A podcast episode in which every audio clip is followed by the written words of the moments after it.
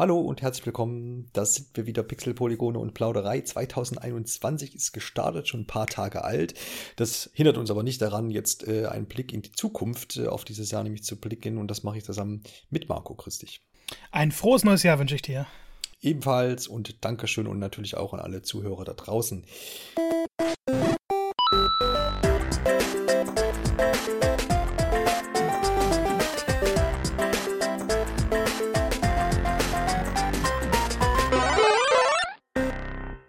Also ein ganzes Jahr voller Videospiele liegt vor uns. Ich finde das immer eine schöne Zeit im Januar. Es ist so ein bisschen dann so nach Weihnachten so ein bisschen Ruhe eingekehrt.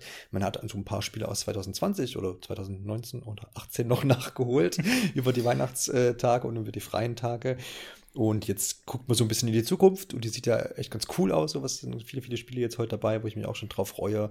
Es gibt neue Konsolen und äh, das ist immer irgendwie eine ganz, ganz spannende Zeit, finde ich. Und wie, wie hast du denn, wie, wie erlebst das du immer so? Bist du da auch so jemand, der jetzt über Weihnachten und über die Feiertage so nochmal in alten Spielen rumwühlt oder sich sogar vielleicht mal irgendwie einen Klassiker rauszieht? Na, lustigerweise ist Weihnachtsphase bei mir immer komplett videospielfrei. Ah ja, genau. Die Leute also die, auch, die letzte ja. Woche im Dezember, erste Woche im Januar spiele ich eigentlich gar nicht, aber danach fängt das dann an. So die Sachen, die noch auf meiner Liste stehen, dass ich die anfange. Äh, bei mir ist auch ein bunter Mix aus neuen und alten Spielen eigentlich. Ja, sehr gut. Aber wir wollen auch nicht zu äh, lange jetzt in äh, Erinnerung schwelgen, denn Titel des Podcasts ist ja eben hier das Jahr 2021 und deswegen stürzen wir uns da auch rein. Vielleicht noch da als Anmerkung, dass wir jetzt nicht chronologisch vorgehen, weil das sowieso immer sehr unsicher ist. Ne? Ich glaube, klar, bei Januar und Februar Titeln, da können wir uns noch einig sein, aber alles, was danach kommt, kann noch vor und zurück und was auch immer äh, geschoben werden. Deswegen ist die, die Reihenfolge eher so ein bisschen wild. Aber ich denke, das macht nichts. Wir werden, wo es zumindest feststeht, immer das Release-Datum oder Release-Zeitraum mit nennen können. Sind natürlich alles Spiele aus dem Jahr 2021, wobei wir auch den ein oder anderen äh, Tipp hier reingesetzt haben. Sind ein paar Titel dabei, die haben gar keinen Release-Zeitraum, also nicht mehr dieses Jahr. Aber es ist einigermaßen damit zu rechnen, dass sie erscheinen. Oder es deutet vieles darauf hin. Aber da gibt es eben auch keine Gewähr. Jo, dann starten wir doch gleich mit einem Titel rein, der schon eine Weile angekündigt ist. Und äh, gab es jetzt kürzlich eine Beta dazu, das heißt, man kann sich da schon Gameplay anschauen. Es geht um Back 4 Blood, beziehungsweise Left 4 Dead 3. Marco, erscheint am 22. Juni 2021. Ist das was, was du dir gewünscht hast? Wie sah das bisher aus? Sah es aus wie ein Left 4 Dead oder ist es jetzt doch eher äh, ein Back 4 Blood geworden? Also ich, ich denke schon, es ist Back 4 Blood geworden. Es ist hm. so, eine, so eine Entwicklung. Aber natürlich, wenn man so das Gameplay sieht, dann wird man direkt an Left 4 Dead erinnert. Es sind ja auch dieselben Macher. Es ist, glaube ich, das Spiel, was sie nach Left 4 Dead 2 bringen wollten. Es sieht gut aus. Ich glaube, man muss es selber einmal spielen. Ich konnte es leider noch nicht anspielen, um ein bisschen reinzukommen. Wie spielt es sich so? Wie ist das Gameplay? Wie sind die Level? Aber die Trailer, die bisher veröffentlicht wurden, das Gameplay, das hat mich persönlich komplett überzeugt. Ja, genau. Es gibt ja jetzt äh, ein paar Neuerungen. Ich glaube, das, ich weiß gar nicht, ist es neu, dass man zu viert gegen, gegen, die, gegen diese Zombie-Horden dann kämpft? War das vorher beschränkt? Nee, das ist das Klassische eigentlich, nee, ne? Genau, vier genau. Charaktere immer. Genau, und ich habe aber jetzt gelesen, dass man die zum Beispiel äh, umfangreicher jetzt auch anpassen soll und dass das auch dann irgendwie ein bisschen mehr Einfluss nimmt auf das ganze Spielgeschehen. Mhm. Also ich glaube, es wird da schon an den richtigen Stellschrauben gedreht. Aber wie du sagst, ähm, Ne, ich konnte jetzt auch nicht in die Beta reingucken. Aber ich bin da eigentlich auch zuversichtlich. Ist was, worauf ich auf jeden Fall äh, Lust habe. Ich hab jetzt, bin jetzt kein großer Left 4 Dead Spieler in der Vergangenheit gewesen, aber ist jetzt nichts, wo ich sage, interessiert mich gar nicht. Da werde ich auf jeden Fall noch ein Auge drauf werfen. Wie gesagt, Datum haben wir schon gesagt, Xbox, Playstation und PC. Dort kann man das dann spielen. Nächster Titel ist ähm, Bellen Wonderworld. Ich will mal Underworld sagen. Ich glaube, ich hatte es vorhin auch schon mal hier drin stehen. Aber Wonderworld passt eigentlich wahrscheinlich auch viel besser. Äh, netter kleiner 3D-Plattformer von den Ben Studios. Erster Titel von diesem Studio. Und da sind ein paar Sonic-Macher äh, dabei, wenn ich das richtig verstanden habe. Und genau. gepublished wird es von Square Enix, ja. Der originale Schöpfer hinter Sonic steht dahinter. Mhm. Der auch Billy the Hatcher irgendwann gemacht. Das wurde ich so gar nicht mit warm. Ja. Aber es wurde ja so ein bisschen als Musical 3D-Plattformer verkauft. Und solche Spiele, ob sie jetzt gut sind oder nicht, das hängt immer davon an, wie spielt es sich, wie präzise ist das. Und deshalb kann man jetzt noch nicht sagen, ob es toll wird, ob es nicht toll wird. Das muss man einfach mal selber ausprobiert haben. Hm. Was man aber davon gesehen hat, finde ich unglaublich. Ich liebe diese bunten Welten, also wirklich quietschbunt. Die Charaktere sehen toll aus. Und die große also das große Feature sind ja, dass es 80 Kostüme gibt, die einem komplett andere Fähigkeiten ver verleihen. Man kann dann fliegen, man kann Sachen verschießen, soll alles sehr, sehr vielfältig sein. und es gibt einen Multiplayer-Modus, sodass man das gesamte Spiel zu zweit spielen kann. Und dann sogar die Funktionen der Kostüme kombinieren kann. Genau, man spielt nämlich äh, Leo und Emma, das sind die titelgebenden Helden und ja, das mit den 80 Kostümen, das ist tatsächlich interessant. Hat mich jetzt ähm, auch beim Recherchieren nochmal so ein bisschen an Kirby erinnert. Nicht, also, ne, also dieses, ich nehme mit, dem, nehme mit dem Kostüm auch eine Fähigkeit an. Ich glaube, das war die Verknüpfung. Äh, stimmt. Ne, also das hat man da ja auch. Ähm, vielleicht, ja, es gibt manchmal Parallelen, treue Zuhörer werden wissen, die ich irgendwie ziehe, wo ich mich dann immer frage, ja, äh, bin ich noch allem Sinn, aber manchmal ist auch was Aber das passt dran. besser. Ich habe die ganze Zeit an Mario gedacht, aber Kirby passt ja viel besser dazu. Absolut, na, dann ist das doch mal mindestens ein Treffer gewesen. Ja, und das äh, soll tatsächlich auch schon am 26. März erscheinen, ist aber auch, was heißt schon, ich glaube, das wurde nämlich auch schon ein paar Mal verschoben wenn ich nicht ganz falsch liege, äh, für alle Konsolen und auch noch für die alten, in Anführungsstrichen, äh, und auch für den PC und gepublished, wie gesagt, von Square Enix. Und ja, es könnte knuffig werden und, und mit, diesem, mit, diesem, mit diesem Gameplay und den Kostümen könnte das tatsächlich auch Spaß machen, würde ich doch sagen. Jo, am Ende kommt es, wie gesagt, für mich immer auf die Sprungphysik an. Wenn das passt, dann habe ich Spaß damit. Ja, das stimmt schon. Das ist richtig. Das ist ein tragendes Element. Sprungphysik ist ein guter, guter Hinweis auf den nächsten Titel, der jetzt erst kürzlich nochmal so ein bisschen gepusht wurde, nämlich aus dem Hause Nintendo. Dort liefert man einen Wii U-Port, aber der scheinbar ganz ordentlich erweitert wird, nämlich Super Mario 3D World und oder plus Bowser's Fury, so wird es glaube ich geschrieben im Titel. Erscheint am 12. Februar natürlich für Nintendo Switch exklusiv und ja, Marco, es gab jetzt kürzlich so einen Trailer nochmal, der hat nochmal den Fokus auf diese Erweiterung gesetzt. Was für einen Eindruck hast du da? Ja, ich habe so ein bisschen Game of the Year-Gefühl schon dabei bekommen. Man uh, muss halt, da große Worte schon zu äh, bei, bei mir muss man halt sagen, Super Mario Odyssey ist in meinen Top 3 Spielen aller Zeiten. Hm. Also ich kann immer wieder hin, ich liebe es. Und Bowser's Fury ist im Endeffekt ein Mario Odyssey DLC, der nicht für Mario Odyssey erscheint. Das heißt, man hat ein, ein Königreich im Endeffekt. Das ist dann so ein, so ein riesiger See. Und man hat dann seinen, seinen, ich weiß gerade nicht, wie der Dinosaurier heißt, der dann auch schwimmen kann. Ähm, mit mhm. dem reist man dann zu verschiedenen Inseln, kann die frei erkunden und kann dann halt solche Katzeninsignien sammeln. Und ähm, vom Gameplay also sehr frei. Der Spieler kann selber entscheiden, wo er hingeht, der kriegt immer neue Herausforderungen. Es hat dann auch eine andere Kamera. Und es gibt zwei Twists dabei. Diese Katzeninsignien muss man sammeln, weil Bowser anscheinend wahnsinnig geworden ist und immer wieder auftaucht und Mario angreift. Und das kann jederzeit passieren und dann muss man einfach weglaufen. Wenn man aber genug von diesen Insignien gesammelt hat, dann kann man eine riesige, so ein riesiges Katzen-Item aufnehmen und dann hat man so einen Kaiju-Kampf zwischen den beiden, was fantastisch aussieht. Dann gibt es aber noch einen neuen Multiplayer-Modus dabei, denn ein zweiter Spieler kann Bowser Jr. übernehmen. Und der hat dann auch noch sein eigenes Moveset. Das heißt, das ist mehr, als wenn sie jetzt nur ein paar Level dran gehängt hätten. Es ist irgendwie, es fühlt sich so an wie ein neues Spiel, was einfach reingepackt wurde. Lässt sich ja auch äh, quasi extern starten. Also man kann, wenn man das Spiel dann einlegt oder startet, einfach äh, zwischen dem ursprünglichen Super Mario 3D World wählen und eben auch Bowser's Fury extra anklicken. Das heißt, es ist gar nicht auch integriert in das andere, dass man jetzt sagt, man hat irgendwo, was weiß ich, eine Röhre, die man erst im, im fünften Level reinschlüpft und dann kommt man mhm. in Bowser's Fury, sondern das ist einfach separat beigelegt, wie du das ja quasi auch sagst. Ist halt die Frage jetzt, also ja, wieso man das jetzt mit Super Mario 3D World verknüpft hat und jetzt, wie, wie du schon äh, angerissen hast, nicht jetzt als DLC bekommt vielleicht so jetzt nochmal eine größere Aufmerksamkeit und man schlägt vielleicht jetzt zwei Fliegen mit einer Klappe, indem man nämlich jetzt sich dann nicht wieder vorwerfen lassen muss, hier ist ja schon wieder nur ein Port äh, und es gibt nichts Neues so ungefähr. Ja, denke ich mir auch. Also bei 3D World hätten sie jetzt einfach neue Level ranpacken können. Aber ich weiß nicht, ob das unbedingt notwendig gewesen wäre. Ich finde es interessanter, wenn sie halt was Neues machen. Und das bieten sie ja hiermit. Ich denke auch, ich habe das Original leider nie gespielt. Das ist, glaube ich, das einzige Mario, was mir fehlt. Ähm, das äh, haben aber eben schon die Wii U-Besitzer gespielt und die können jetzt durch diese Erweiterung dann nochmal zugreifen. Hm.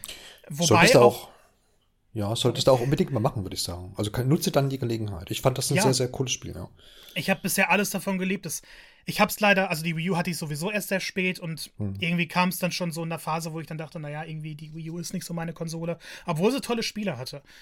Ähm, jetzt haben sie aber das Gameplay aber noch mal ein bisschen überarbeitet. Also die Charaktere laufen schneller, ich glaube 1,2-fache Laufgeschwindigkeit. Hm. Also kleine Anpassungen im Gameplay sind auch dabei. Und ich denke, das ist eine der interessantesten oder einer der interessantesten Wii U-Ports, die wir bisher haben.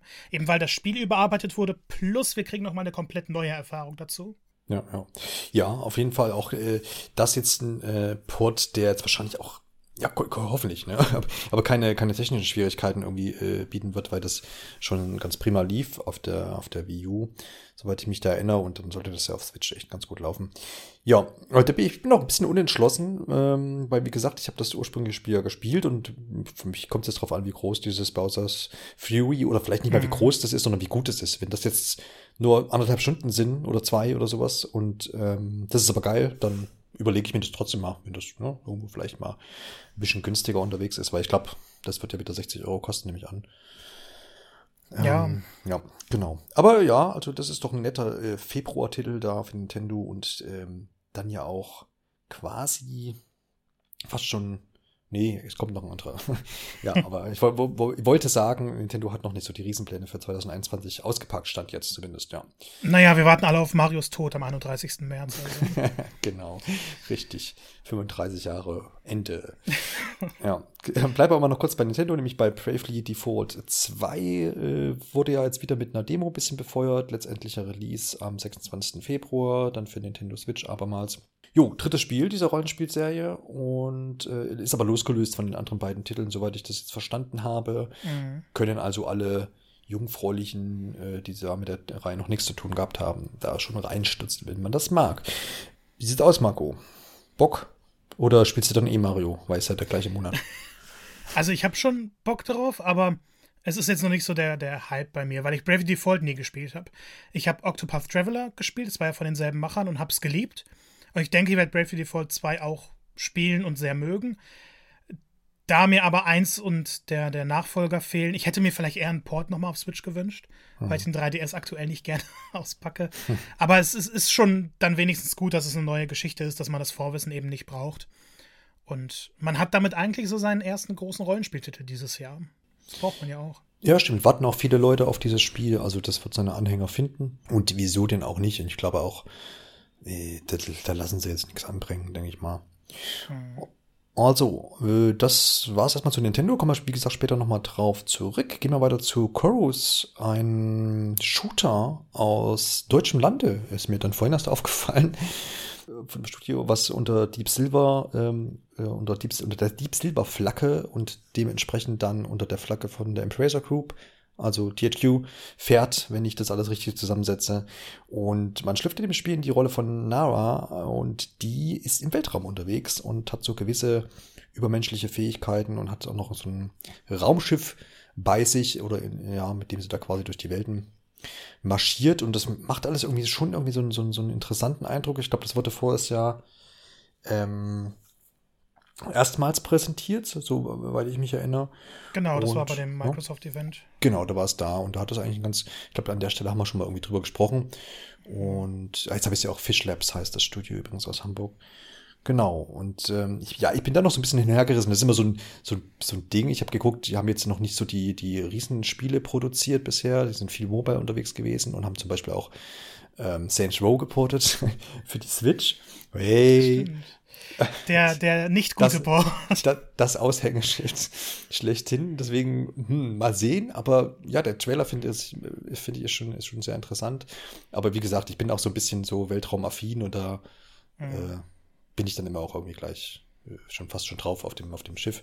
Aber mal sehen. Ja, wie hast du, hast du das so aufgenommen? Ja? Ja, hast du Galaxy on Fire zufällig gespielt? Nö. Also ich wollte nicht ja sagen, so, dass ich viele Weltraumspiele spiele, nur dass die Nee, nee, ich, ich, ich meine nur, das ist von dem ja. Studio halt. Ah, okay. Und ähm, der dritte Teil, der kam halt auch für Switch raus. Ich glaube sogar im ersten Jahr der Switch. Mhm. Und ähm, klar, die haben jetzt viele kleinere Titel gemacht, viele Mobile-Sachen, ja. vieles, woran man sich nicht erinnert. Aber die Galaxy on Fire-Reihe war eigentlich immer cool. Es war halt auch mhm. Weltraum, rumschießen, so genau. halboffene Welten. Ich glaube, also ich habe jetzt noch nicht so einen Eindruck von Chorus bekommen können, aber mhm da haben die Entwickler auf jeden Fall Erfahrung. Und ich finde es ganz cool, dass die jetzt mal an einem größeren Spiel arbeiten dürfen dafür. Ja, das stimmt schon. Also in diesem Bereich ne, äh, sind sie schon erfahren. Das hast du schon richtig rausgestellt. Das stimmt. Genau. Er äh, erscheint aber, trotz dass es auf diesem Xbox Experience Whatever präsentiert wurde im Vorjahr, für beide Plattformen, nämlich für die Xbox und auch für die PlayStation, sowohl als auch für die, für die alten Systeme. Ah, ist mal schwer alles zu formulieren. Eigentlich für alles außer Switch. Nämlich auch für den PC und für Stadia und Co. Also da ist das überall unterwegs, das Spielchen. Und äh, ja, 2021, mehr weiß man hier noch nicht. Weltraumshooter, können wir mal ein Auge drauf behalten. So, dann geht's weiter, Marco, mit einem Spiel, was wir schon öfter schon mal angerissen haben, ne? weil es ja dann doch öfter irgendwie überall mal auftaucht. Ja, bist, du noch, bist du noch interessiert oder ja, doch, bist du schon, klar, weiß sehr. ich doch. Ja. Man darf halt nicht vergessen, dass Arcane Studios meiner Meinung nach eines der besten Entwicklerstudios ist. Sie haben jetzt nie diesen Mega-Erfolg. Dishonored, klar, war groß, aber Prey zum Beispiel war, war ein fantastisches Spiel, hat gar nicht die Aufmerksamkeit bekommen, die es verdient hätte. Und Deathloop ist dann wieder so eine Sache. Es ist ein AAA-Spiel, aber es ist ein sehr eigenes Konzept, das man in AAA-Spielen nicht sieht. Und zwar ist es ja eigentlich ein Roguelike und der Protagonist, Coach, steckt in dieser Zeitschleife und er muss acht Ziele ausschalten, weil diese acht Leute halten diese Zeitschleife am Laufen. Und nur wenn er alle tötet von denen, äh, kann er eben die Zeitschleife beenden und von dieser Insel wegkommen. Niemand auf dieser Insel möchte aber die Zeitschleife beenden. Das heißt, alle sind darauf aus, also wollen ihn stoppen. Es erinnert so ein bisschen an Hotline Miami und das Interessante dabei, weil es eben auch ein größeres Budget hat, je nachdem, wen du wann tötest, verändert sich der Ablauf dieses Tages. Und Charaktere, also auch deine Ziele, sind teilweise ganz woanders, wenn du sie morgens oder abends auslöscht. Wenn sie sich treffen, dann wundern sie sich, wo, Charak wo, wo andere Charaktere auf einmal sind, weil sie dann gar nicht wissen, dass sie tot sind. Und das klingt alles sehr, sehr vielversprechend. Es klingt vielleicht ein bisschen überambitioniert. Deshalb muss man vorsichtig sein, ob dann auch am Ende alles so ist, wie das Versprechen. Ich traue aber Arcane Studios hier. Und dann haben sie ja noch eine Mehrspielerkomponente, dass ein Spieler einfach in dein eigenes Spiel einsteigen kann und eben als Juliana dich jagt dabei. Hm. Was finde ich auch nochmal sehr interessant ist. Ich stelle es mir ein bisschen nervig vor, aber einfach mal schauen, wie sie das da Ja, das ist ja haben. in vielen anderen Spielen öfter schon probiert worden und tatsächlich ist das da immer so man war dann froh, wenn man sowas abschalten kann, diese zusätzliche ja. Online-Komponente. Aber das ist wirklich nur auf Online oder lässt, lässt, ist, ist das auch ein NPC, wenn ich jetzt nicht äh, mit dem Netz verbunden bin? Weißt du das? Ich glaube, sie ist tatsächlich nur eine Online-Komponente, also aber ich bin mir gerade nicht hundertprozentig sicher. Ja, ich habe es bisher auch so verstanden, muss, äh, hätte ja sein können, dass das irgendwo nochmal geklärt wurde, aber vielleicht ist das ja auch noch nicht so ganz herausgestellt worden. Insgesamt finde ich, es ist noch relativ, also es wurde schon viel gesagt zu dem Spiel, aber so richtig ja, das muss man, glaube ich, auch halt ausprobieren oder, oder gescheit präsentiert kriegen nochmal. In, in, in mehr, mehr Gameplay-Szenen. Also ich, ich kann dir den, den, Trailer vom, ich glaube, November empfehlen, mhm. weil sie da einfach mal alles ausgelegt hatten. Ab dem Punkt war ich überzeugt von dem Spiel. Okay, ja, ja. Gut, vielleicht muss ich da auch nochmal vertieft drauf schauen, genau. Ähm, Termin ist der 21. Mai 2021. Zunächst für die PlayStation 5 Zeit exklusiv und den PC. Ich denke, das wird mhm. dann auf den beiden Plattformen erscheinen. Und da muss man halt mm, sehen, was äh, dieser Deal mit Microsoft und Bethesda quasi dann hervorbringt, ob das dann noch, also was heißt ob, ist glaube ich nicht ja, die Frage. Also, ähm, sie haben Wann? schon bestätigt, ja. dass das zeitexklusiv bleiben wird, halt für ein Jahr, so wie es im Vertrag steht. Mhm. Ich denke dann am, am 21. oder 22. Mai 2022 kommt es dann auch für Xbox raus. Ja, ja. Genau. Und dann wartet man ja oder spielt halt auf einer Playstation, wenn man sie dann hat. Genau. Okay. Dann, ja, kommen wir zu einem Spiel, was jetzt, wo ich vorhin schon gesagt habe, ja, das kann halt sein, dass es auch gar nicht 2021 erscheint, aber es deuten irgendwie tatsächlich mehr Faktoren auf 2021 hin, als es zum Beispiel bei einem späteren Titel noch der Fall sein wird. Es geht um Elden Ring was ja auch schon eine Weile angekündigt ist, zumindest seit 2019, das neue Projekt von From Software und dem Game of Thrones Autor George R. R. Martin. Und ja, die Director vom, vom Spiel selber hat gesagt, es wird das größte Spiel der From Software-Macher bisher. Also von daher sind da die Erwartungen groß. Die Kombination aus äh, From Software und George R. R. Ja, ne, sind große Erwartungen, die daraus äh, hervorgehen. Und Plus keiner weiß was so richtig drüber. Es können sich alle so ein bisschen ja, was drunter vorstellen. Ich glaube, die letzten Sachen waren jetzt so sinngemäß, ja, es wird so in Richtung Dark Souls eher wieder gehen. Das ist aber was, wo ich jetzt als völlig Außenstehender dann sage, ja, aber sind die ganzen anderen Spiele nicht auch wie Dark Souls gewesen? Ja, ich, ich, glaube, damit meinen sie eher dieses Fantasy-Setting und ja. mehr auf langsame Kämpfe ausgelegt. Ja, ja, ja. Also es ist spannend irgendwie. Aber es ist es in, ja, es sind so viele Leute auf dieses Spiel gehypt und es ist trotzdem so wenig bekannt. Wie, wie stehst du zu dieser 2021er? Es gibt ja sogar äh, Faktoren, die sagen März oder Frühjahr zumindest. Abwarten. Hm. Also ich, ich, ich glaube, bei keinem anderen Spiel predige ich das so sehr wie bei Elden Ring. Äh, From Software hat eigentlich seit Demon's Souls kein schlechtes Spiel mehr rausgebracht. Sogar die, die kleinen anderen Spiele und also fand ich alle dass Demon's Souls ein schlechtes Spiel war. nee, nee, Demon's Souls war das erste der guten Spiele. Okay, das konnte man, so man jetzt falsch verstehen, ja. Tut mir leid. ähm, naja, aber seitdem sind sie, haben sie ja eigentlich nur Hits abgeliefert, ständig Game of the Years rausgebracht. Ich denke, Elden Ring wird fantastisch. Es ist eine gute Strategie, finde ich, dass sie nicht viel zeigen aktuell, weil das hatten sie ja bei Dark Souls 2, glaube ich, dass sie halt sehr, sehr viel gezeigt haben. Am Ende wurde sehr viel rausgeschnitten, sehr viel wurde gedowngraded. Da waren alle groß enttäuscht und waren wütend. Mhm. Äh, das machen sie ja seitdem nicht mehr so. Und ähm, Elden Ring wurde auch eigentlich nur früh angekündigt, weil es halt tausende Leaks gab, dass From Software mit George R. R. Martin zusammenarbeitet. Mhm. Und dann haben sie gesagt, ja, es existiert, beruhigt euch. Und ähm, klar, dass es jetzt keine Infos gibt. Ich, ich fand es ganz witzig, weil Elden Ring ja Most Anticipated Game gewonnen hat bei den Game Awards. Und die Reaktion von Miyazaki kam drei Wochen später. er es so gar nicht, oder ich glaube sogar einen Monat später, ähm, gar nicht richtig wahrgenommen und alle dachten, okay, leben sie überhaupt noch? Äh, das zeigt aber dann nochmal, dass die wirklich der Meinung sind, wir zeigen das erst, wenn das Spiel bereit ist. Es kann natürlich sein, dass es schon länger bereit ist und dass sie dann sagen, okay, hier ist der Trailer, in zwei Monaten ist es da. Glaube ich persönlich nicht. Gerade bei From Software ein Studio ist das sehr, sehr gerne seine Spiele verschiebt. Wäre aber natürlich schön. Auf der anderen Seite, der Trailer war gigantisch. Wenn sie sagen, es geht wieder mehr Richtung Dark Souls. Sekiro und Bloodborne sind großartig, aber die Vielfalt macht es ja aus. Und ich habe dann gerne, wenn sie mal ein Spiel eher in Richtung Dark Souls bringen, ein Spiel eher in Richtung Bloodborne Sekiro dass sie das dann immer wieder durchwechseln. Wenn sie jetzt sagen, biggest game yet, es gibt Gerüchte, dass du mit einem Pferd durch die offene Welt reisen kannst, dass du verschiedene Gebiete hast, die du irgendwie, also dass es halt nicht so verbunden ist wie jetzt bei Dark Souls, sondern dass du eine richtige offene Welt hast, mhm. die du dann frei erkunden kannst und dann hast du da deine Ziele und es soll mehr Story drin sein, also weniger von diesem kryptischen. Ob das jetzt so kommen wird oder nicht, keine Ahnung, weil wir bisher nur einen CGI-Trailer davon haben ich glaube, sie müssten mal langsam so ein kleines Zeichen geben, wann man es ungefähr erwarten kann, aber egal wie das ablaufen wird, das wird ein riesiger Hit. Genau wie Cyberpunk. egal, ob es jetzt, wie die Qualität am Ende ausfällt. Mhm, ja. ähm, das, ist, das ist einfach das Spiel mit dem, also das Spiel, das noch nicht erschienen ist, mhm. mit der größten Fanbase dahinter. Das können wir aber Mut, meist können wir die Stabilität sicher schon mal reinsetzen, dass äh, Elden Ring vielleicht das bessere Spiel aber am Ende dann ist. Ich hoffe es. Ich sitze gerade an den Demon's Souls Remake. Ich bin mhm. voll gebannt und das schaffen halt Souls-Spiele.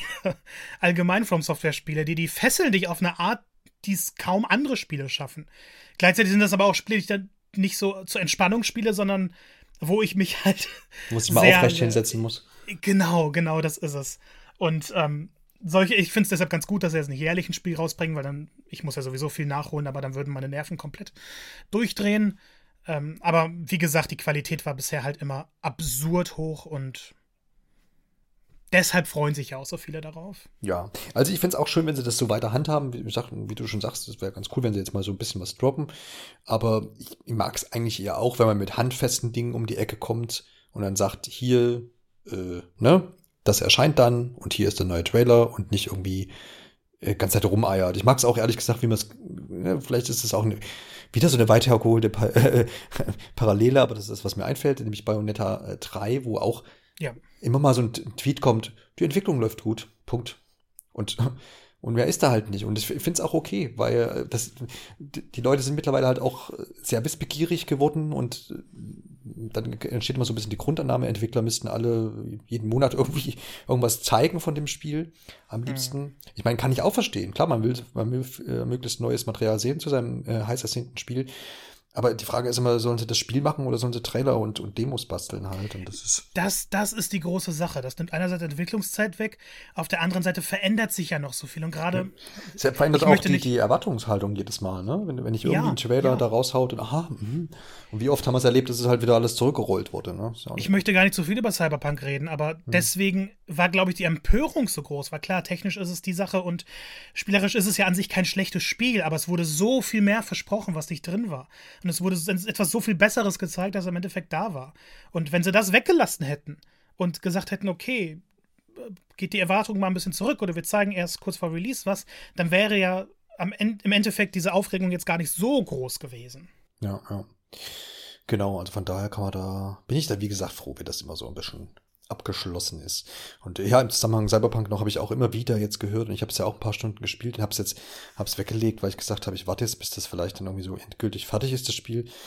Ähm, wenn das noch passieren sollte, aber manche Sachen sind vielleicht nicht fertigzustellen. Ähm, ja, es, es soll ja im Herbst für PS5 und Xbox Series erscheinen. Und ich denke, ab dann. Damit auch nochmal ein Spiel für 2021, ja. Ja, stimmt. Ja, ja. Deswegen ist es gar nicht viel am Platz. Ich, ich vermute aber, dass es auch so ein Kandidat nochmal für eine Verschiebung ist. Ja, ja, also ja, ich wollte in dem Zusammenhang halt eben sagen, dass ich jetzt immer wieder gehört habe auch, und das ist auch so ein bisschen mein Eindruck, das wäre auch, ein, das wäre auch ein schönes, ähm, straightes äh, Singleplayer-Spiel geworden eigentlich, ne? Also ja. wozu die, wozu, habe oft wieder gelesen jetzt, wozu die Open World eigentlich, das ist ja. jetzt nicht die Stärke von des Spiels, ne? Aber gut, wir warten einfach jetzt auf, auf den Herbst oder wann auch immer und vielleicht nimmt das nochmal ein paar Formen an, es ist, ja, aber wie gesagt, kann man einen eigenen Podcast zu machen. Wir bleiben mal bei den Spielen, die noch nicht erschienen sind und äh, jetzt in diesem Jahr aber noch erscheinen sollen. Und da steht jetzt hier auf, auf der Liste ein nächstes Spiel, was sicherlich weit davon entfernt sein wird. Ich glaube, da kann man sich auch wieder rauslehnen, äh, irgendwie ein Fehlgriff zu werden oder gar technisch desolat zu erscheinen. Es geht um God of War. Mehr äh, Titel kann man dem Spiel ja noch nicht geben. Äh, Ragnarök wird oft da als äh, Untertitel gehandelt, der ist es aber nicht, wie du mich mal, wie du mir mal erklärt hast. Und ja, man wird davon ausgehen können, dass Kratos und sein Sohn äh, Atreus oder Atreus, ähm, genau zurückkehren wird. Äh, du kannst aber sicherlich mehr zu sagen, weil du hast das äh, Vorgängerspiel ja quasi gespielt. Ne? Genau. Also am, am Oh, ganz kleiner Spoiler jetzt, aber sonst hm. können wir über das Spiel gar nicht reden. Mach doch. Ähm, es, es wird halt am Ende von God of War schon der ähm, Fimbul-Winter eingeleitet und der endet halt in Ragnarök. Und die letzte Szene, das ist so eine kleine Post-Credit-Sache, die man auch erst so, so, durch Zufall nur dann findet, wenn man nochmal ins Haus zurückgeht. Erscheint dann halt Thor, der war ja immer großes Thema in dem Spiel, kam aber nie vor und will dann mit Kratos und Atreus reden. Und das wird der Aufhänger des Sequels sein in irgendeiner Form wird, äh, wird Thor eine große Rolle spielen und Ragnarök wird halt irgendwas beeinflussen. Sowieso die letzten zwei Stunden von God of War sind, finde ich, sehr viele Andeutungen auf den nächsten Teil. Also war ja klar, dass er kommt. Ich glaube, alle waren sehr überrascht, dass er für 2021 angekündigt wurde. Und ich glaube, wenn wir uns irgendein Spiel von dieser Liste angucken, ist es am wahrscheinlichsten, dass das noch verschoben wird. Es würde zum Winter passen, aber gerade weil Sony ja in, in, den letzten oder im letzten Jahr sehr viel verschieben musste, war es ein bisschen optimistisch, 21 anzugeben. Ja, wann ist jetzt God of War erschienen? 19? Ähm, 18. 18. Das war auf Game of the Year 2018. Mhm. Okay, ja. Naja, gut, ich meine, das ist jetzt ein Zeitraum, wo wir sagen können, okay, kann man schon mal noch, noch eins draufsetzen, gerade wenn man jetzt in der Engine bleibt und viele Sachen schon etabliert hat. Aber natürlich sind die Zweifel auch gerechtfertigt, dass das natürlich auch ein Opfer der Verschieberei äh, werden könnte. Es ist ja auch ein sehr cineastisches Spiel. So hm. die, die größte Sache bei der Inszenierung war ja, dass es keine Schnitte gibt. Ja. Also, dass diese Kamera nie einen Cut macht. Egal, ob du vom Gameplay in Cutscenes übergehst oder so. Und ich glaube, das ist nicht so einfach hinzukriegen, dass dann die Szenen immer noch stimmig wirken. Und das wird sehr viel sehr viel Zeit beanspruchen. Aber auf jeden Fall das äh, sehr, sehr interessante Spiel. Wo, da bin ich auf jeden Fall mit dabei, auch wenn ich jetzt den Vorgänger nicht gespielt habe, aber ich habe viel dazu gesehen und ge gelesen. Und ist noch so, so, so eine Reihe, die ich auch immer noch mal angehen will. Es gibt ich sag immer, die, ich ja? sag immer, God of War war vorher nie was für mich, hatte kein Interesse mhm. daran, mhm. weil ich das Gameplay nicht mochte und God of War war für mich das erste gute God of War. Ja, haben ja viele gesagt, ne? Da haben das Spiel haben sie ja, oder die Reihe haben sie ja an dem, ist nochmal so ein Wendepunkt gewesen, genau. das nochmal so ein bisschen neu erfunden hat, das stimmt. Jo, also brauche ich vielleicht die ganz alten Spiele gar nicht nochmal spielen. ist ja auch nicht schlecht. ja. Gut, gehen wir mal. Jetzt wollte ich schon äh, sagen, jetzt gehen wir nach Arkham, aber ist ja gar nicht so richtig äh, richtig, denn wir gehen äh, zum angekündigten Gotham Knights. Und in dieser Welt ist ja Batman wohl tot. Äh, was ich hier so gelesen habe. Und Batgirl, mhm. äh, Red Hood, Nightwing und Robin und Co. übernehmen das Erbe, wenn man so möchte. Entwickelt von Warner Brothers Montreal, die auch Arkham Origins gemacht haben. Jo, groß angekündigt, groß Freude ausgelöst und erscheint für die üblichen Plattformen PC, PlayStation, Xbox und wird auch eine Koop ähm, bieten, beziehungsweise wird das Hauptspiel einfach äh, im Koop-Modus spielbar sein, was ich cool finde. Mhm. Bin ich immer ein Freund von. Und ich habe auch die Arkham-Spiele gemocht. Aber ich bin mir dabei jetzt noch nicht so sicher. Ich glaube, die die Sache, vor der ich am meisten Angst habe, ist das Kampfsystem, weil sich das ja stark verändern wird, dadurch, dass du die Charaktere aufleveln kannst mhm. und dadurch, dass du halt auch Schadenswerte siehst, wenn du Gegner angreifst. Mhm. Und das ist für mich so eine Sache, die, die passt nicht dazu. Auf der anderen Seite finde ich, also es gab ja diese schöne Gameplay-Präsentation, alles andere sah fantastisch aus. Und es hat die richtige Atmosphäre, es hat tolle neue Gameplay-Ideen, die Story konnte interessant werden und dieser Multiplayer-Aspekt ist halt auch cool, weil die Charaktere unterschiedliche Fähigkeiten haben. Das sind nicht nur einfach Klone und du kannst dann mit denen zusammenarbeiten, mit anderen Spielern oder wenn du ein Singleplayer spielst, immer wieder wechseln. Also da ist sehr, sehr viel drin, worauf ich Lust habe. Nur macht mir so ein bisschen dieser Game, ist es ja nicht Games as a Service, aber diese Schadenswerte stellen für mich einen starken Bruch mit dem, was bisher drin war, da. Deshalb ein bisschen vorsichtig, aber es ist Batman und also freue ich mich sowieso. Ist, du musst Batman auf ein Spiel schreiben und ich kaufe es fertig. ja, aber das kann ja auch, ja, also wie gesagt, ich habe jetzt vorhin hier, ja, ich habe hab, hab damals den Trailer gesehen, dachte ja cool und ähm, und dann habe ich natürlich mich ein bisschen informiert und tralala und dann kam, kam das gleiche wie bei dir jetzt auf, so dieses, dann gab es dieses äh, Alpha-Gameplay und ähm, dann siehst du halt diese Level-Sache, die du, an die du nicht gewöhnt bist bei den Arkham-Spielen. Und ich habe jetzt vorhin noch gelesen, zitiere hier mal, äh, GameStar-Kollege Dimitri Haley, denke ich mal, wird das ausgesprochen, der ganz äh, unverblümt äh, schreibt. Doch dann sehe ich tatsächlich Pre-Alpha-Gameplay und runzle die Stirn. Gotham Knights hat den gleichen Level XP-Bums wie das neue Avengers-Spiel. ah. Es hat bessere Level als das. Also das. Ja. Man, man darf ja, finde ich, auch nicht vergessen, das neue Avengers-Spiel ist gar nicht so schlecht. Wenn du nur die Story spielst, dann ist es ein gutes Spiel. Es ist ein Prügelspiel und man hatte jetzt schon gesehen, mehr Stealth drin und mehr überlegtes Gameplay und intensivere Kämpfe als bei Avengers. Ähm, bei Avengers ist das Problem alles andere, dieser Games as a Service-Charakter. Dass du halt die anderen Modi und das ganze Post-Gameplay und alles, was nicht mit der Story zu tun hat, macht keinen Spaß, weil das Kampfsystem nicht gut genug ist. Mhm. Und hier hat man ja schon gesehen, es ist nicht dieser Games as a Service-Charakter. Du hast eine Open World, die du bereist, du hast deine klassischen Nebenmissionen. Also es ist wirklich sehr, sehr viel Klassisches dabei. Das einzig Neue sind eben die Charakteranpassungen und diese Schadenswerte, die mich ein bisschen verrückt machen. Ja, es ist halt, äh, was hier, glaube ich, was äh, hier auch geschrieben ist in dem Artikel, dass äh, die Leute halt jetzt Angst haben vom Level-Gating. Ne? Das heißt, dass Abschnitte da nicht zugänglich sind und ich muss erst irgendwie grinden. Aber wäre das schlimm? Ja, also, also grinden also, ja, aber. Ich hätte es jetzt in, in, in Arkham, in den Arkham-Spielen nicht gewollt. Ne? Ich meine, da gab es naja, auch Abschnitte, die verdeckt sind in dieser Open World, aber das hat, das hat ja dann nichts mit Level zu tun gehabt in dem Sinne. Ja, also ich, ich glaube nicht, dass es dann groß Level-Gating sein wird, aber dass man vielleicht motiviert wird, die Nebenmissionen zu machen. Vielleicht denke ich auch einfach nur sehr positiv, weil es Batman ist. ja, klar, da gibt es immer zwei äh, Seiten. Man weiß auch noch nichts Konkretes. Das ist ja, ja das ist die Sache. Ich glaube ja. auch, dass das einer der Titel wird, die wir nicht dieses Jahr sehen werden, aber. Hm. Ja, das ist tatsächlich so. Mal schauen. Warten ja. wir einfach auf die nächste Präsentation ab. Vielleicht werden wir dann ein bisschen klüger. Vielleicht ändern sie ja auch was. Das mhm. ist ja auch immer noch möglich, ne? weil Wenn's diese Reaktion darauf war ja mhm. sehr negativ. Mhm. Und was ist, wenn das Gameplay eigentlich genauso ist wie in den alten Arkham-Teilen? Weil da musst du ja auch tausendmal auf die Gegner schlagen, um die zu besiegen. Mhm. Und dass du halt jetzt nur diese Leiste zusätzlich hast und eine etwas andere Kameraperspektive. Ja. Könnte ja auch sein, Könnte wenn man ja an das sein. Gute glaubt. ja, das wollen wir doch im Jahr 2021. Von daher bin ich doch voll bei ein bisschen positiver werden. Richtig.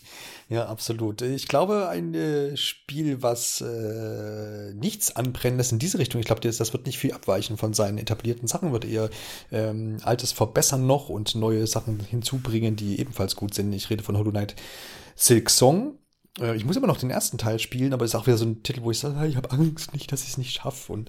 ähm, aber äh, ja, genau. Äh, ist immer noch ähm, angekündigt für PC und Switch, soll dann auch in diesem Jahr, glaube ich, erscheinen. Es gab jetzt kürzlich irgendwie ein Update, du wirst mich gleich aufklären. Ich habe es mir nämlich nicht groß zu Gemüte geführt. Ähm, wo sich der Entwickler einfach mal gemeldet hat. Ich weiß nur, diesmal steht äh, jetzt Hornet im Mittelpunkt. Es war ja vorher ähm, ein Nebencharakter im ersten Teil.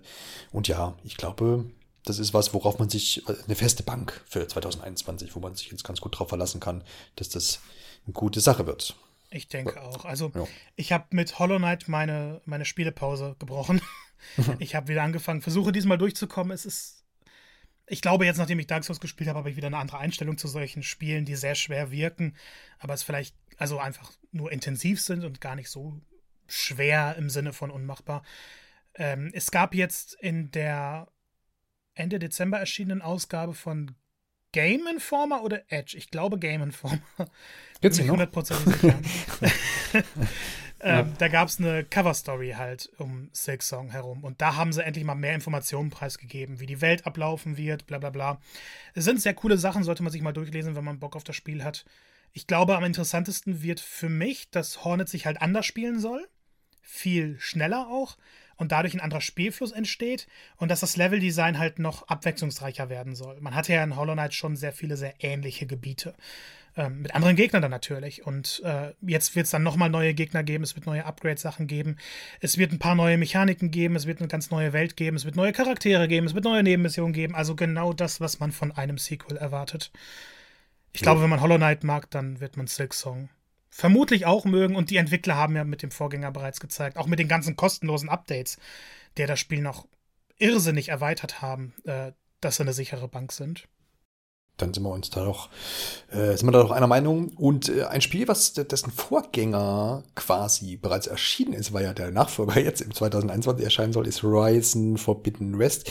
Und äh, dessen Vorgänger Horizon Zero Dawn wurde ja auch doch überschüttet mit Lobeshymnen. Zu Recht, würde ich mal hier so sagen. Und aus dem Hause Guerrilla Games aus den Niederlanden, also ein europäisches Sony-Projekt, wenn man so möchte. Abermals wird Alloy, die Gute, im Mittelpunkt stehen und sich dann durch, äh, ja, die, durch diese Welten dann kämpfen. Natürlich PlayStation 5 exklusiv, mutmaßlich Ende 2021, wird vielleicht ein Weihnachtstitel, wer weiß das schon. Ähm, aber auch für die PlayStation 4, da war ich vorhin so ein bisschen überrascht. Ist das so? Habe ich da wieder Fehlinformationen? Bin ich da Fake News auf, die, auf den Leim gegangen oder ist, ja, ist das noch so? Nee, da, das stimmt so. Das ist ja ein bisschen das Komische gewesen, dass sie beim ersten PS5-Event auch ja Miles Morales etc. angekündigt haben für PS5 und dann beim zweiten Event gab es danach eine Pressemitteilung, in der halt auch stand, ja, äh, das erscheint noch und Sackboy und Horizon halt für PS4, wo man ein bisschen mit der Stirn runzeln musste. Ich glaube und, aber, das, das wird noch gestrichen. Glaube ich nicht persönlich. Weil weißt du, wieso ich das nicht glaube? Ja, du kannst zuerst, ich kann aber auch zuerst. Ja, dann fang du an. ich habe jetzt so, also ich würde, ich verstehe aktuell dann nicht, warum. Also das Ding, die, diese, diese Konsole ist ja ausverkauft. Sie werden das auch, die wird auch vielleicht noch ausverkauft sein, wenn Horizon äh, Zero Dawn erscheint. Ich weiß es nicht. Aber sie wird sehr begehrt sein weiterhin und sie wird auch wahrscheinlich die erfolgreichste Konsole dann sein, wenn man jetzt mal nur die Xbox und die PS5 vergleicht. Wir wissen nicht, was Nintendo tut. Aber ich finde, man hat es doch nicht nötig, das dann noch für die PlayStation 4 herauszubringen. Und ich weiß halt nicht, Klar, es ist abhängig davon, wie, wie, wie gut skalierbar jetzt da die, die, die Engine von äh, Guerrilla Games ist, ob das so gut anpassbar ist, aber ich hatte da immer Sorge, dass zum einen äh, auf der PlayStation 5 Sachen geopfert werden müssen, weil es sonst nicht auf der PS4 laufen würde, würde so sinngemäß. Ähm, und auf der anderen Seite, dass man eben auf der PlayStation 4, vor allem auf der, auf der, auf der Vanilla-Edition, wenn man so möchte, auf der ursprünglichen Konsole, halt dann einfach Mist bekommt oder es halt sehr schwer spielbar ist. Und deswegen mhm. könnte ich mir vorstellen, um, um diesen, diesen negativen Presse auch aus dem Weg zu gehen und enttäuschten Spielern, die immer noch keine PlayStation 5 haben und das halt jetzt auf der PS4 spielen wollen und es geht nicht ordentlich, dass mit dem aus dem Weg geht und sagt, hey, wir konzentrieren uns jetzt auf die PS5-Version. Ist komplett jetzt. logisch, was du gesagt hast. Natürlich. Und vor November habe ich exakt genauso gedacht. Hm. Und dann kam Miles Morales. Und ähm, ich habe ja meine PS5 erst ein bisschen später bekommen. Ich habe es dann auf der PS4 gespielt und war erstmal beeindruckt, was sie noch aus der PS4 rausholen können. Ich habe es dann nochmal auf der PS5 gespielt. Das ist ja kein allzu langes Spiel gewesen. Mhm. Und dieses Upgrade, das da vorhanden war, war wirklich irrsinnig. Also die Spielbarkeit war besser, aber auch das Kampfsystem hat sich ein bisschen flüssiger und mehr on Takt angefühlt. Aber das Gefühl hatte ich nicht, als ich das auf der PS4 gespielt habe. Und ich denke deshalb es ist von Projekt zu Projekt natürlich unterschiedlich, wie es sein wird. Aber Sony verfolgt aktuell, wenn man ihnen glauben kann, das ist ja immer noch so eine große Sache, wann lügen große Studios, können wir heutzutage nie wieder sicher sein, mhm. ähm, haben sie eben auch gesagt, Miles Morales wurde mit der PS5 in Gedanken entwickelt und dann auf die PS4 geportet. Und bei Horizon Zero, äh, bei Horizon Forbidden West wird es, denke ich mal, ähnlich sein. Wobei hier noch dazu kommt, dass die Entwicklung auf der PS4 begonnen hat und dann sind sie auf die PS5 übergegangen. Aber ich glaube, sie werden ein PS5-Spiel entwickeln und das auch, also mit dem vollen Fokus auf die PS5-Version. Das dann aber nochmal downgraden auf die PS4. Und äh, bisher hat man, finde ich, noch kein Spiel auf der Next Gen gesehen, das irgendwelche großen Spielfeatures hat, die jetzt auf der vorherigen Konsole nicht möglich mhm. gewesen wären. Ich finde, das beschränkt sich alles so, so ein bisschen auf die Controller-Einbindung, auf die Grafik, weil ich meine, 60 Frames bei, sag ich mal, Sub 4K sind für mich perfekt. Das möchte ich gerne haben. Mhm. Äh, und die Ladezeiten sind halt ein riesiges Upgrade. Das habe ich bei Spider-Man dann auch schon gemerkt. Wenn ich eine Ladezeit habe von ein Ende, vom einen Ende der Karte zur anderen reisen möchte, das war es auf der PS4 so 15 Sekunden ähm, und auf der PS5 hat das dann nicht mal so knapp über einer Sekunde gedauert. Und das sind diese Quality of Life Improvements, die wir, glaube ich, allgemein dieser Konsolengeneration erwarten können. Also glaube ich nicht, dass die PS4 es hier zurückhalten wird. Und wie gesagt, vor November dachte ich, das würde der Fall sein. Ich war auch enttäuscht, als eine PS4-Version angekündigt haben. Dann kommt, finde ich, denke ich, nochmal dazu, dass die PS5 aktuell keinen System Seller braucht. Das brauchen beide Konsolen, finde ich gerade nicht, weil die ja permanent ausverkauft sind. Mhm. Man möchte aber diese riesen Spielerbasis, weil die PS4 ist nun mal eine der erfolgreichsten Konsolen aller Zeiten und nicht alle werden in den nächsten ein, zwei Jahren upgraden. Und trotzdem möchte man die eben noch beliefern, damit die PS4 vielleicht noch ein bisschen weiterläuft und vielleicht noch ein paar Rekorde knackt. Ich denke, das ist so der Gedanke von Sony. Und wenn sie jetzt den Fokus komplett auf die PS5 umlenken würden, haben die ein bisschen Angst, dass sie diese Spieler verprellen würden und die eben nicht nochmal beliefern würden, so wie sie es eigentlich vorher in der Generation nicht gemacht haben. Hm.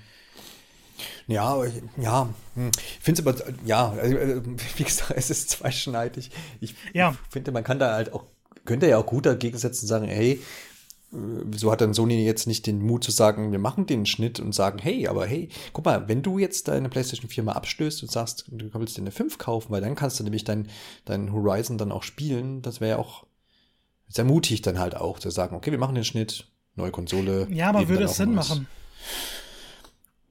Wirtschaftlich wahrscheinlich nicht. Wenn, man die, wenn, wenn, wenn dieser Port gut läuft und, und das alles passt, dann, dann macht das absolut Sinn, so wie sie es jetzt angekündigt haben. Ja, ja. Klar. Also ja. klar, ich finde, da muss man auch darauf warten, wenn das Spiel rauskommt, wie es im Endeffekt laufen wird, ob die PS5-Version vielleicht wirklich Einschränkungen gegenüber zum Beispiel Demon's Souls haben wird.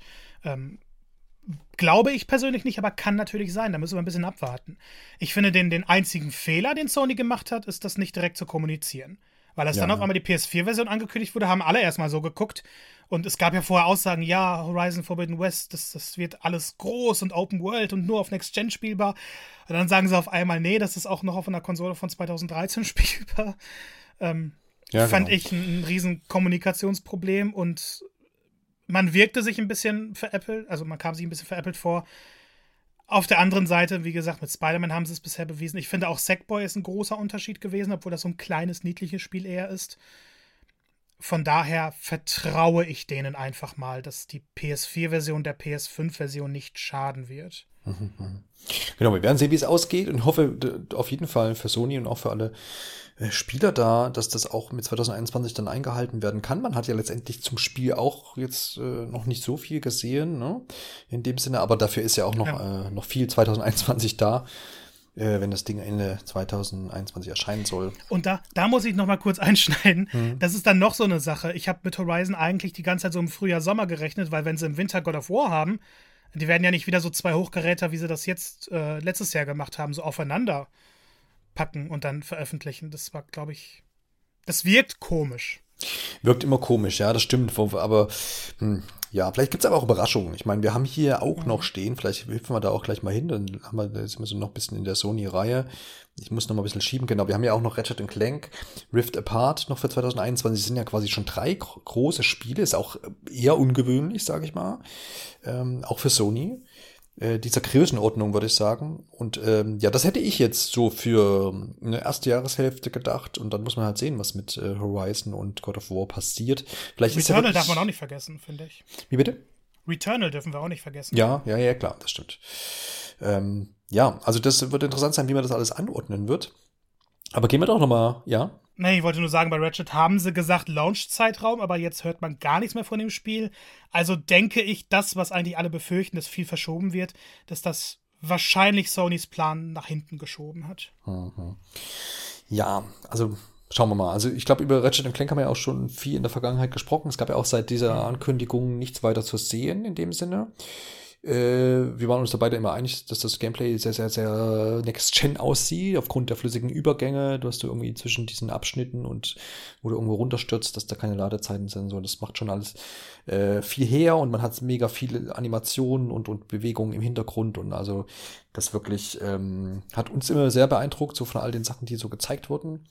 Und deswegen, deswegen habe ich auch immer angenommen, dass es eigentlich schon relativ weit in der Entwicklung ist, das Spiel. Ja. Muss man halt dann sehen, wo das, wo das platziert wird. Aber ich denke, dass da Sony dann auch, ähm, wenn sie es denn dann können, auch dann irgendwann hier ja, die Geheimnisse lüften wird und da ein bisschen Klarheit reinbringt äh, bringt in das Jahr. Ja. So, ja, ja. Genau, wollen wir gleich an der Stelle noch über Returnal sprechen? Da haben wir ja auch schon mal angerissen in einer der vergangenen Episoden. Hausmark, da großer Namensgeber und äh, Entwickler. Klär uns doch noch mal auf, vielleicht. Jo, also Returnal ist ja das erste AAA-Spiel von Hausmark im Endeffekt. Äh, es wirkt sehr ambitioniert, aber eher, weil man Hausmark von eher kleineren Spielen kennt. Und äh, Protagonistin ist hier Celine die ist irgendwie im Weltall auf einem fremden Planeten und in einer Schleife gefangen. Also eine typische Roguelike-Schleife. Du stirbst und du landest dann wieder am Anfang des Tages. Und sie muss eben versuchen, das Geheimnis dieses Planeten zu lüften. Das wird alles sehr, sehr düster sein, sehr mysteriös und es gibt viele verschiedene Alien-Kreaturen. Jetzt wurde ein bisschen mehr auf das Kampfsystem letztens nochmal beleuchtet, äh, dass es verschiedene Waffen gibt mit Anpassungen. Ich glaube, über 100 verschiedene Sachen, die je nach Durchlauf anders sind.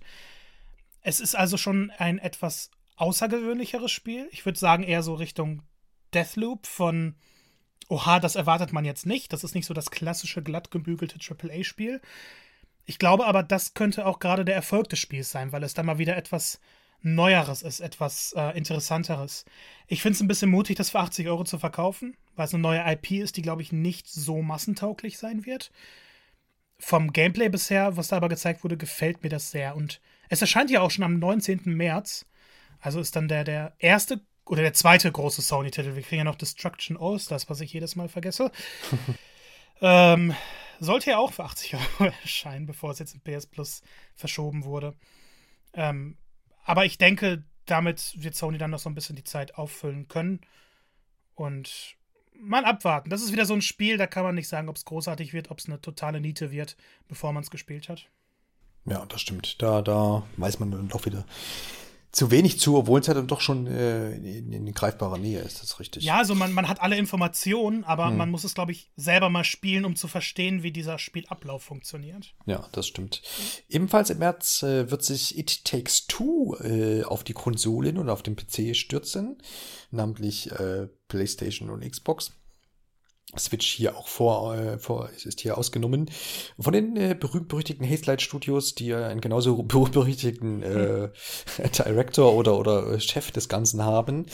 Ähm, ja, also wieder ein Koop-Spiel, wie auch schon die letzten Projekte des Studios.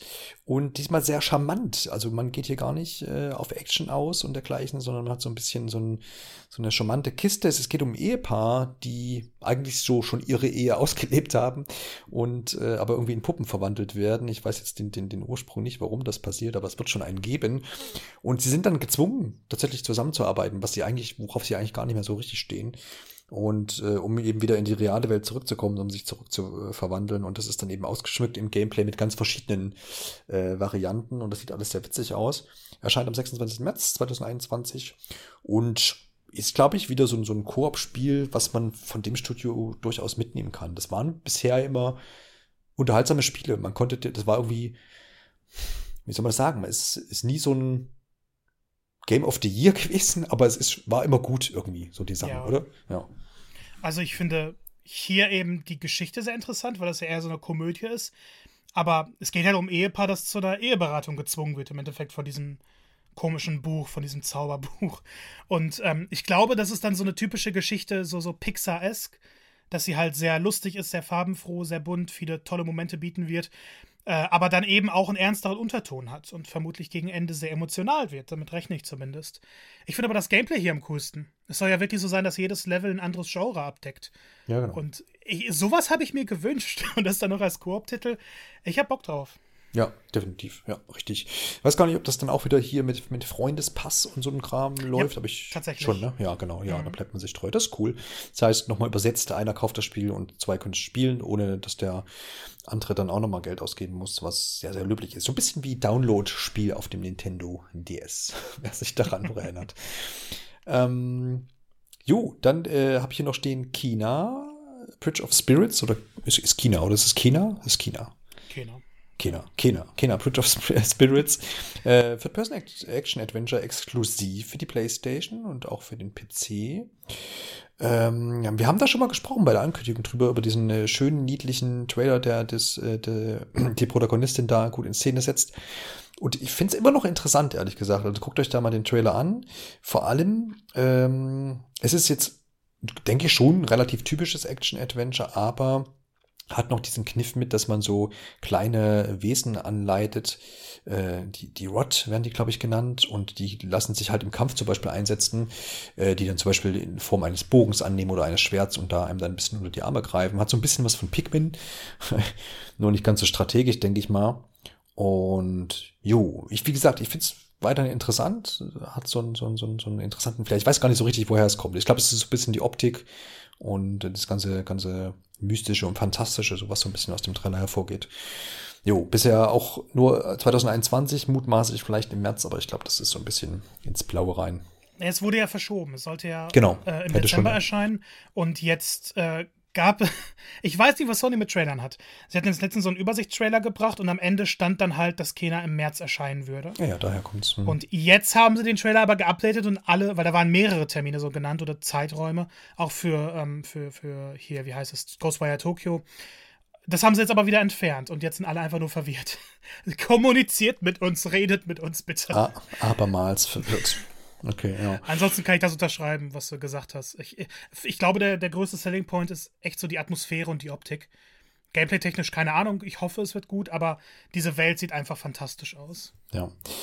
Ich schiebe jetzt mal hier einen Titel rein, den wir eigentlich ausgekreuzt hatten, aber er passt gerade, weil du sagtest Atmosphäre und tralala. Nämlich Little Nightmares 2, weil ich da jetzt eben auch kürzlich die äh, Demo zugespielt habe. Erscheint schon am 11. Februar, äh, ist ein typisches Sequel zum ersten Teil selbstverständlich. Und ich habe jetzt die, wie gesagt, die Demo auf der Xbox gespielt und war da sehr angetan von der ganzen Atmosphäre und von diesem düsteren, schaurigen, ne? du hast da so ein kleines Wesen, was du steuerst, ähm, namens Mono und äh, musst dich da so ein bisschen durch diese ja biedere Welt äh, züngeln. Die Demo ist auch gar nicht gar nicht lange, aber es hat mich schon sehr beeindruckt. Man muss sehen halt, was da gameplay-technisch dann noch bei rumkommt. Aber wer den ersten Teil, glaube ich, gespielt hat, der wird auch Teil 2 dann lieben. Ich glaube, die lassen da jetzt da nichts anbrennen. Das hat optisch auch sehr sehr viel hergemacht. Man kann jetzt so ein bisschen in die Tiefe auch der Level gehen. Das wurde jetzt zumindest in der Demo, aber gameplay-technisch nicht so stark äh, eingebunden. Ne? Aber ähm, ja, ich hatte sehr viel Spaß und bin da relativ beeindruckt. Erscheint dann für diesmal aber wirklich alle Systeme, auch für Nintendo Switch. Schon ja. in weniger als einem äh, Monat. Wie bist du so mit Little Nightmares unterwegs? Ich, ich liebe Little Nightmares. Ich habe hier sogar Sammelfiguren von Little Nightmares. So, also, siehst du. Und dann ähm, wieder nicht über das Spiel sprechen, unfassbar. Ich habe es übersehen. Das ist mir gerade auch aufgefallen. Ich bin super dankbar, dass du dann noch äh, das Spiel erwähnt hast. Ähm, ich, ich mag halt Tarja Studio. Die haben auch ein tolles VR-Spiel gebracht, das nie die Aufmerksamkeit bekommen hat, die es verdient hat. Und Little Nightmares 1 war, fand ich, ein ziemlich mutiger Titel, weil man ja doch schon eher in die Horrorschiene geht und dann dieses Puzzle-Plattformer-Ding drin hat. Ich finde Little Nightmares 2 so in den Trailern bisher sah es sehr viel düsterer aus. Und korrigiere mich, aber hat es nicht jetzt sogar einen Koop-Modus? Konnte ich, habe ich nicht, ist mir nicht entgegengestoßen und kann ich dir nicht sagen. Ich, ich, ich, meine nämlich gehört zu haben, dass, es, dass das Spiel zu zweit spielbar ist. Man hat halt in der Demo, es ist, ich habe jetzt auch nur immer gelesen, dass Six, der Protagonist aus dem, aus der, oder Protagonistin, ich bin mir gar nicht sicher, aus dem ersten Teil ähm, zur Hilfe steht, aber in der Demo war, war davon nichts zu sehen. Ja, okay, ich, ich lese gerade, dass ich äh, falsche Informationen ja. habe, entschuldigt ja. mich. Ja, alles gut. Ich verknüpfe mit dem Spiel immer nur den Stand von 2019 aus, von der Gamescom, wo, de, wo, das Männchen einfach immer nur hoch und runter gerannt ist. ähm, was ein cooler Stadt war, man konnte aber nicht anspielen. Ja, sehr. ja. Es gab aber, damals, glaube ich, noch gar keine anspielbare Version, weil wir nee, auch einen genau. Pressetermin hatten Termin, und da durften ja. wir auch nur Trailer gucken. Ja, ja. Genau. Aber wie gesagt, das ist jetzt äh, was, auf was ich mich dann schon im nächsten Monat freue. Was noch äh, vorher erscheint äh, und dank Xbox Game Pass dann auch hier angeliefert wird, quasi, ohne dass ich jetzt da nochmal investieren muss, würde ich vielleicht auch gar nicht machen. Ich bin mir gar nicht sicher. Aber das ist immer so. Es wird Sache. ein 50-Euro-Spiel, was ich sehr überraschend fand. Habe ich nicht ja, mit gerechnet. Das ist quasi billiger, billiger als man. Vielleicht ist es kurz, man weiß es nicht. Ja, aber deutlich teurer als alles andere, was das Studio bisher gebracht hat. Ach so, ja, gut. Hm. Na, schauen wir mal. Es geht jedenfalls um The Medium, äh, vom Blooper Team schon seit 2013 äh, in der Mache, ja, angekündigt noch nicht so lange, aber eben schon wird da schon dran gearbeitet, ist so ein psychologisches Horrorspiel, wenn man so will. Das heißt, es wird so ein bisschen auch auf die Psyche gehen oder zumindest will man damit spielen und hat als großen großen äh, Bullet Point quasi auf der Verpackung stehen, dass man zwischen zwei Welten hin und her springt. Und das aber nicht so im Sinne von, ha, ich wechsle von A nach B und ähm, das passiert unabhängig voneinander, sondern das passiert letztendlich gleichzeitig und man setzt das äh, per Splitscreen um, was für viel Aufmerksamkeit gesorgt hat. Ich glaube, den Punkt haben sie schon mal gemacht. ähm, man muss halt jetzt sehen, es gab jetzt die letzten Wochen immer mal so ein bisschen Gameplay auch zu sehen, längere Szenen, wie das denn umgesetzt ist und ob das äh, cool ist. Ich bin doch so ein bisschen unentschieden. Ich habe äh, Interesse an dem Spiel. Werde es auf jeden Fall ausprobieren. Sein Hill-Komponist ist übrigens auch mit an, an Bord und wird da die musikalische Untermalung unter anderem mitgestalten oder hat gestaltet. Und wie gesagt, ich finde es interessant, aber ähm, ich bin noch nicht so, also es ist jetzt nicht so ein Ding, wo ich sage, ah ja, das wird auf jeden Fall ganz großartig. Aber es kann gut werden, das will ich mal nicht ausschließen. Und du bist ja dann doch, ich glaube, du hast mal gesagt, dass, das, äh, dass der Entwickler halt gute Sachen schon gemacht hat und manche Sachen halt aber auch nicht so. Ja, jetzt kann ich wieder auspacken. Ich glaube, du gehst mit der genau richtigen Einstellung ran. Ja. Das muss man bei Bloober Team leider machen. Hm. Sie hatten ja ihren ersten großen Hit mit Layers of Fair. Und ich fand immer das Spiel ein bisschen überbewertet, aber wenn es den Leuten gefallen hat, ist ja schön. Ähm, dann kam Observer. Observer ist ein gutes Spiel. Ist, finde ich, das beste Spiel von diesem Studio. Es war aber bis vor kurzem einfach technisch auf den Konsolen so miserabel. Und jetzt kam eben System Redux raus und das ist eigentlich die Version, die sie wahrscheinlich anfangs schon hätten rausbringen wollen. Kann ich sehr empfehlen. Es ist ein Launchspiel gewesen für beide Konsolen. Dann ging es, finde ich, permanent bergab. Äh, Layers of Fear 2 ist, finde ich, eine Katastrophe gewesen. Es war ja alles auf einem Boot und Perspektiven, aber viel weglaufen und kein gutes Spiel. Blair Witch war, fand ich, eine richtige Frechheit. Und das ist auch so ein Spiel, es wurde gezeigt. Ich war unglaublich gehypt, weil ich diese IP über alles liebe. Das war meine Einführung ins Horrorgenre und es sah fantastisch aus. Und am Ende fühlte es sich so ein bisschen an wie eine Minispielsammlung schon fast. Ist von Szene zu Szene gegangen, alles sehr auf festem Pfad. Deshalb bin ich vorsichtig bei The Medium, weil es, finde ich, fantastisch aussieht. Es hat sich auch viel entwickelt. Also gerade die letzten Trailer sehen, finde ich, nochmal viel besser aus als die, die ersten paar. Ich weiß aber nie, wie es am Endeffekt wird. Es wirkt mir zu ambitioniert für dieses Studio. Auf der anderen Seite kann es natürlich immer sein, dass irgendwann ein Studio, das immer so Mittelmaß war, auf einmal seinen Titel hat und das, das Genre um, um etwas bereichert, dass es nachträglich verändern. Ich mache eine Dark Souls-Anspielung. Also, From war ja vorher auch so, so, äh, und danach auf einmal genial. Und ich hoffe mir sowas bei Bloober, weil wir eigentlich zu wenig qualitative Horrorspiele in dem Bereich haben. Oder zu wenige Horrorspiele, die was Neues auf den Tisch bringen.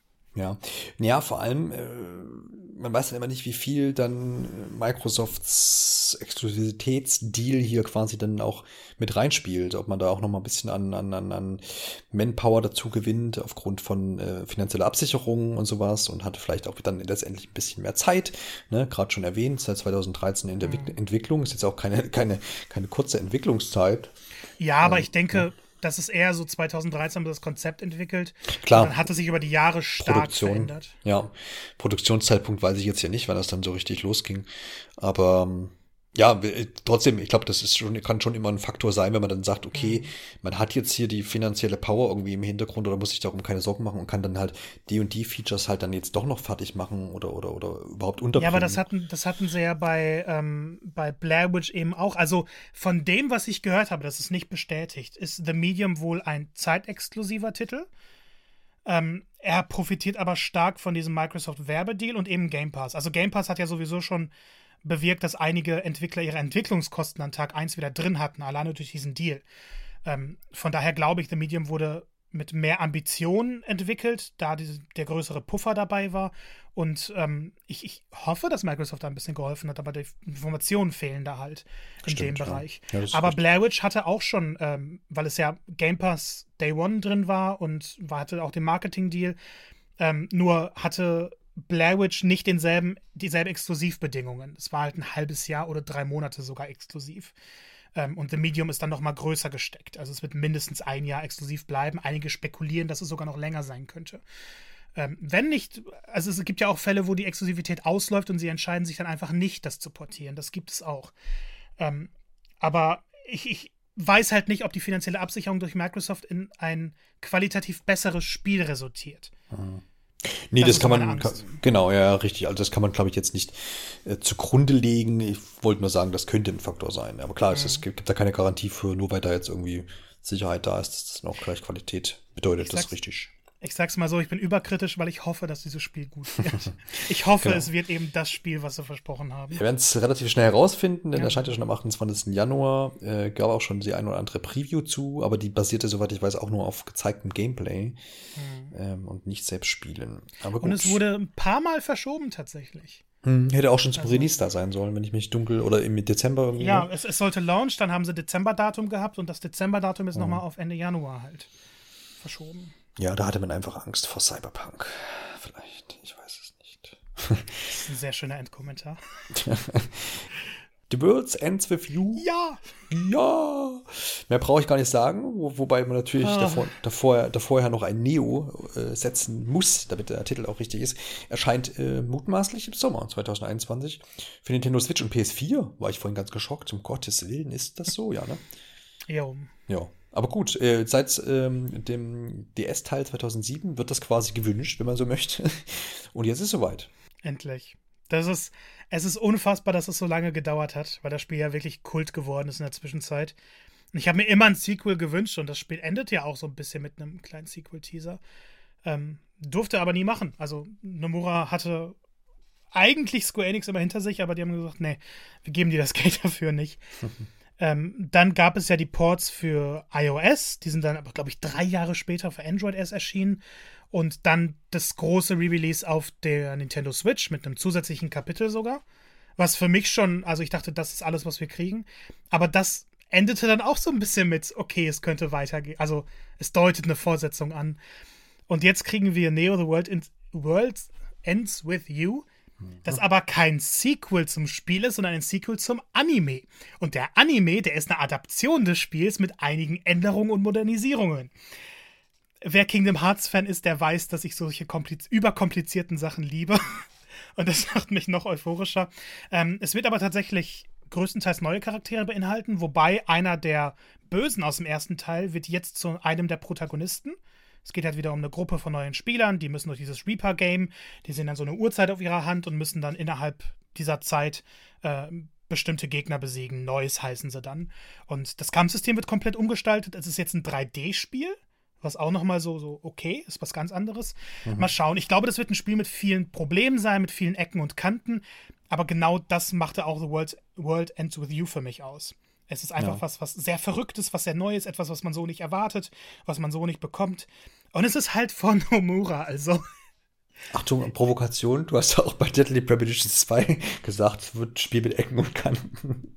Wie Teil 1. Hey, jetzt hast du mich. ja, aber ich glaube. Dazu kann ich nichts mehr sagen. ich glaube, so, so schlimm wird es nicht werden. ein, ein Dolchstich da durch mein Herz. ja. ja. New Pokémon. Können wir bitte nie wieder über Detective Premonition 2 reden? Nee, es reicht dann auch jetzt. New Pokémon Snap erscheint am 30. April, wie Nintendo jetzt kürzlich bekannt gegeben hat. Wird von Bandai Namco entwickelt, weil die haben ja Metroid Prime 4 vor die Wand gefahren. Deswegen dürfen sie jetzt New Pokémon Snap machen. Und das sah doch tatsächlich ganz nett aus. Ich meine, ich bin ja jetzt nicht der Pokémon-Fan hier, aber habe mir das natürlich trotzdem angeguckt. Ja, und, und, und, hübsch, haben auch viele gesagt. Sieht hübsch aus. So darf die neue Generation aussehen, habe ich gelesen. Ähm, die Frage ist, äh, catcht das noch die Leute? Ich glaube schon. Es gibt genug, genug Leute, die es cool finden, oder? Umherzufahren und, und, und Pokémon zu fotografieren. Ja, ich, ich glaube, es hat diesen Kult-Following und Pokémon auf Switch geht immer. Hm. Also e egal, ob man Interesse daran hat, die zu fotografieren oder nicht, ist es Pokémon. Wird, das, wird, da, wird da irgendwas mit Pokémon Go irgendwas verknüpft oder sowas? Würde sich ja vielleicht. Äh, ist zumindest nichts angekündigt. Ich ja. vermute, das wird nicht über ein Event für Pokémon Go hinausgehen. Pokémon Go entwickelt sich gerade sowieso in eine sehr problematische Richtung. Mhm. Also. Okay. Ja.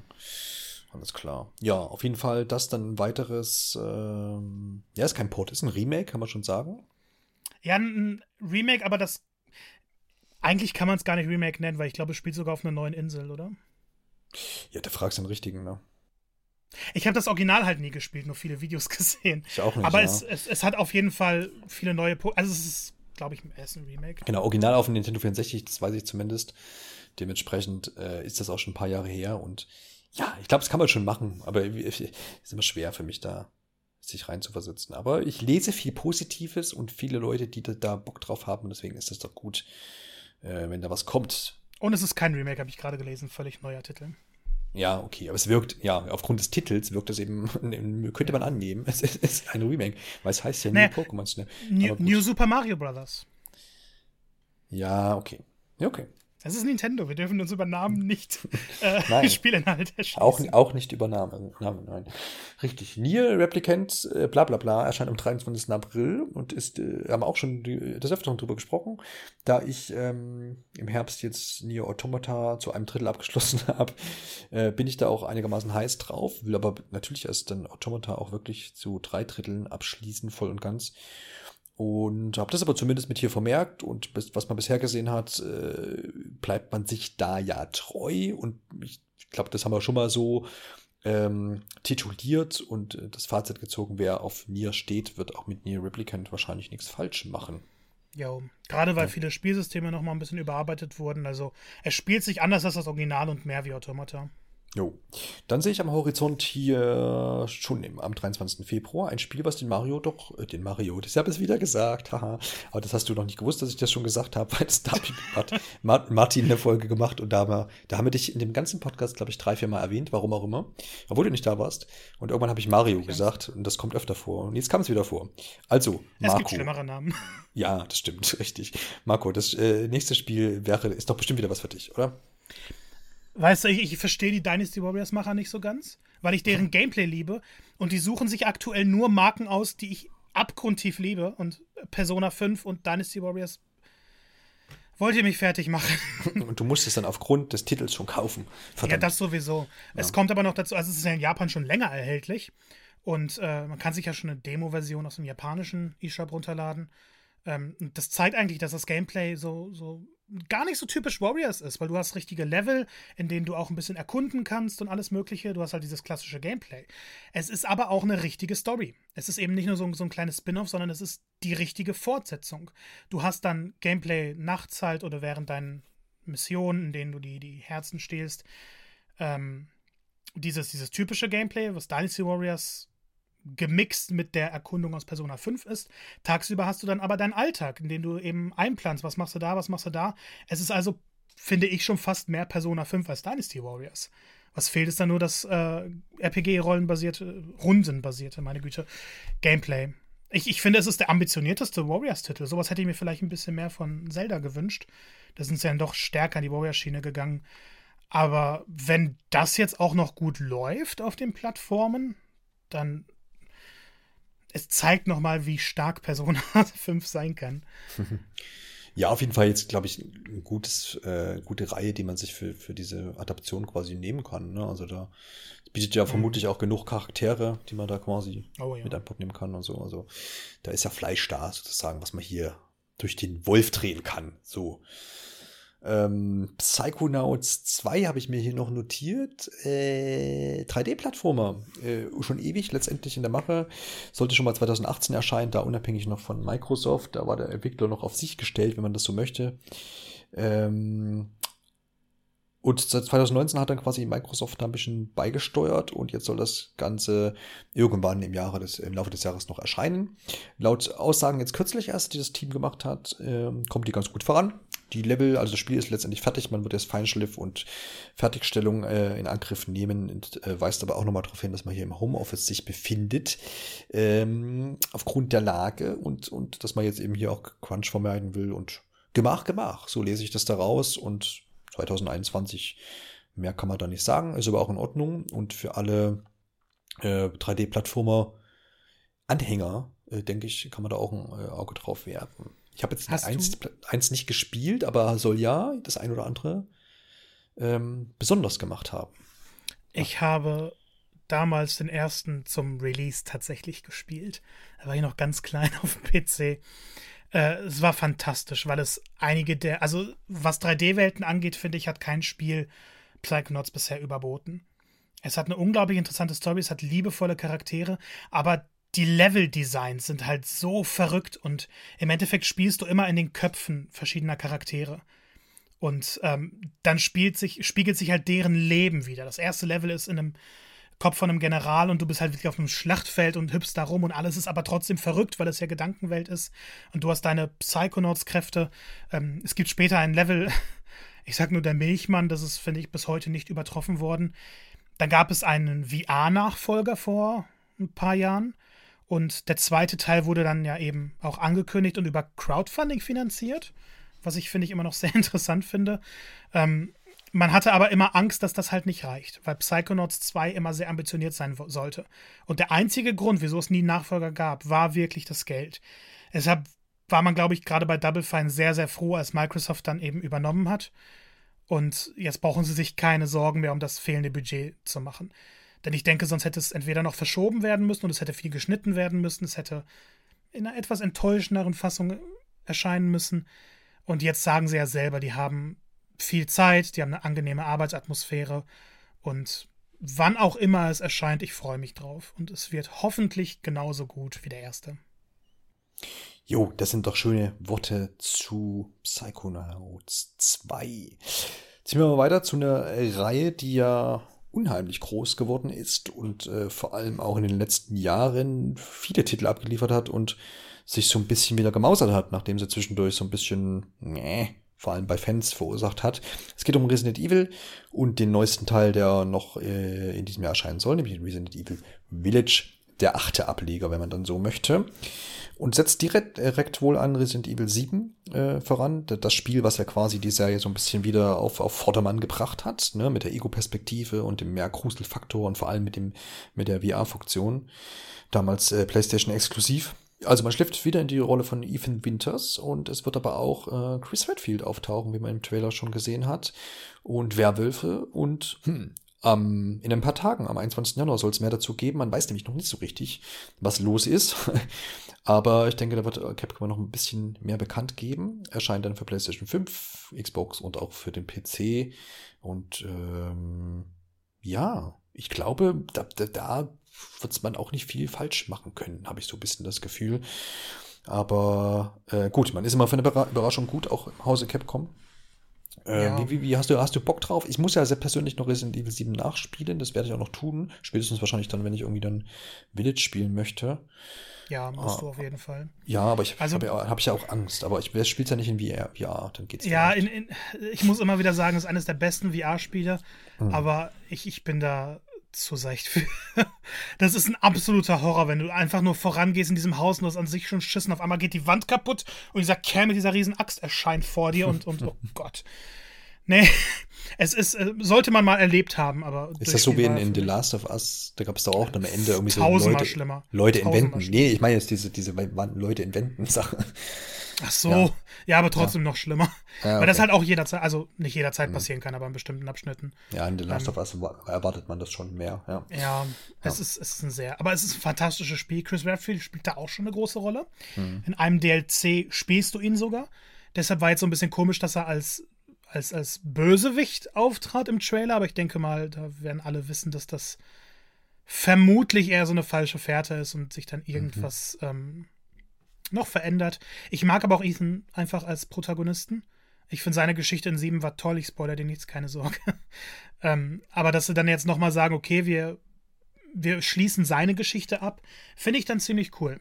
Und finde ich auch ziemlich mutig. Es soll ein bisschen mehr actionorientiert sein als Teil 7, womit ich aber kein Problem habe. Ich finde, 7 war mir teilweise vielleicht zu anstrengend, weil es sehr viel Schleichen war und du konntest dich nicht oft wehren.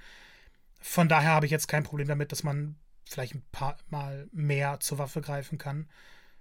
Aber an sich hat Capcom, ich glaube, während der letzten Konsolengeneration sich dermaßen wieder aufgepäppelt, weil PS3, Xbox 360 Zeit waren sie ja, da kamen viele Spiele, mit denen Leute nicht zufrieden waren. Ja, und jetzt die letzten Jahre waren ja eigentlich alle Spiele super. Sogar Resident Evil 3, was ja immer wieder ein bisschen kritisiert wird, weil es ja viel, also es war kürzer, es hatte diese Branching Paths nicht, es hatte ein paar Sachen zu linear gemacht. Und trotzdem ist es immer noch ein sehr, sehr gutes Spiel. Von daher vertraue ich Capcom einfach mal. Ja, das sehe ich.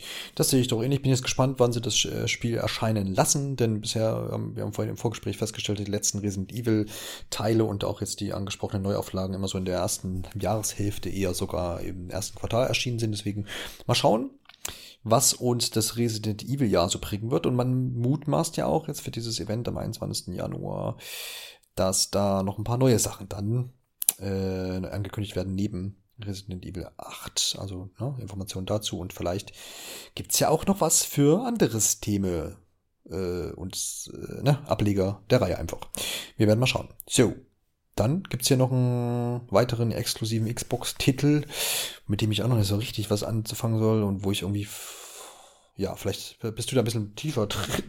Ähm, es geht um Scorn, was auch schon irgendwie, was ist das, 2014 angekündigt, App-Software hier äh, verantwortlich für. Mal, da, die hatten schon eine gescheiterte Kickstarter-Kampagne, die hatten aber auch schon eine erfolgreiche Kickstarter zu dem, äh, zu dem Spiel. Es gab einen privaten Investor und es gab dann halt Microsoft, die das Spiel zu einem exklusiven Spiel gemacht haben, in 2020 dann angekündigt als solches für die Xbox Series X und S und auch für den PC.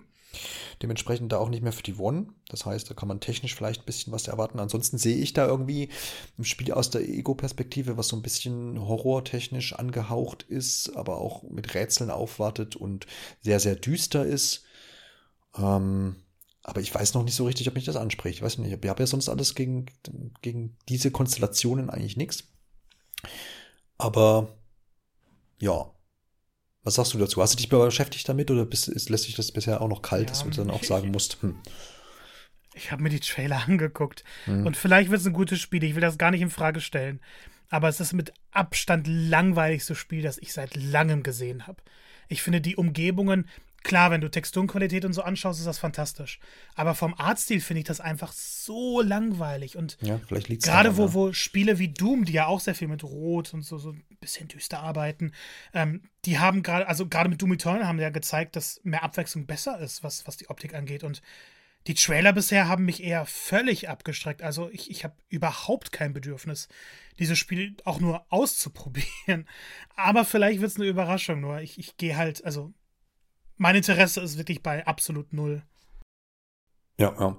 Also null würde ich bei mir jetzt nicht sagen, aber mir geht es ja ähnlich, wie man vielleicht jetzt auch schon raushören konnte, dass das, das, vielleicht liegt es aber auch daran, an diesem Artstyle, der so wenig spektakulär ist, halt, wie ja. gesagt, ist halt sehr düster, irgendwie so, aber so breiig, irgendwie sieht gut aus, aber es catcht irgendwie einem da so. Es erinnert mich nicht. ein bisschen an Agony. Uh, ja, ja, ja, das war ja, ja auch eine, eine, riesige Katastrophe, dieses Spiel am Ende. Ja, aber, aber die haben ja wenigstens noch mit, mit, was weiß ich, mit, mit, mit, äh, gab es nicht sogar Penis-Level, wo Penis irgendwie, oder irgendwelche anderen Genitalien. Ja, ja, ich glaube, das war sowas. Damit haben sie noch Aufmerksamkeit erregt, aber letztendlich war das auch Mist, ja. Ja. ja. Also ich, ich gehe davon aus, dass Scorn besser wird. Das muss ich dazu sagen. Aber ich denke, es wird zu solide am Ende sein. Es wird irgendwas fehlen, was dieses Spiel herausstechen lässt. Ja, ja, so, so wirkt es zumindest. Ne? Aber vielleicht kommt ja noch der, der große Überraschungsmoment. Wir schauen mal. Wir wollen ja nicht hier gleich das völlig in die Ecke drängen. Aber bisher sind wir beide nicht beeindruckt. So müssen wir es halt einfach stehen lassen. Shin Megami Tensei 5. Namentlich 5. Exklusiv für Switch. Äh, Marco. Das wird jetzt in meine Ecke geworfen. Ich, ich, muss immer dazu sagen, ich habe Shin Megami Tensei nie gespielt. Ich habe Persona gespielt.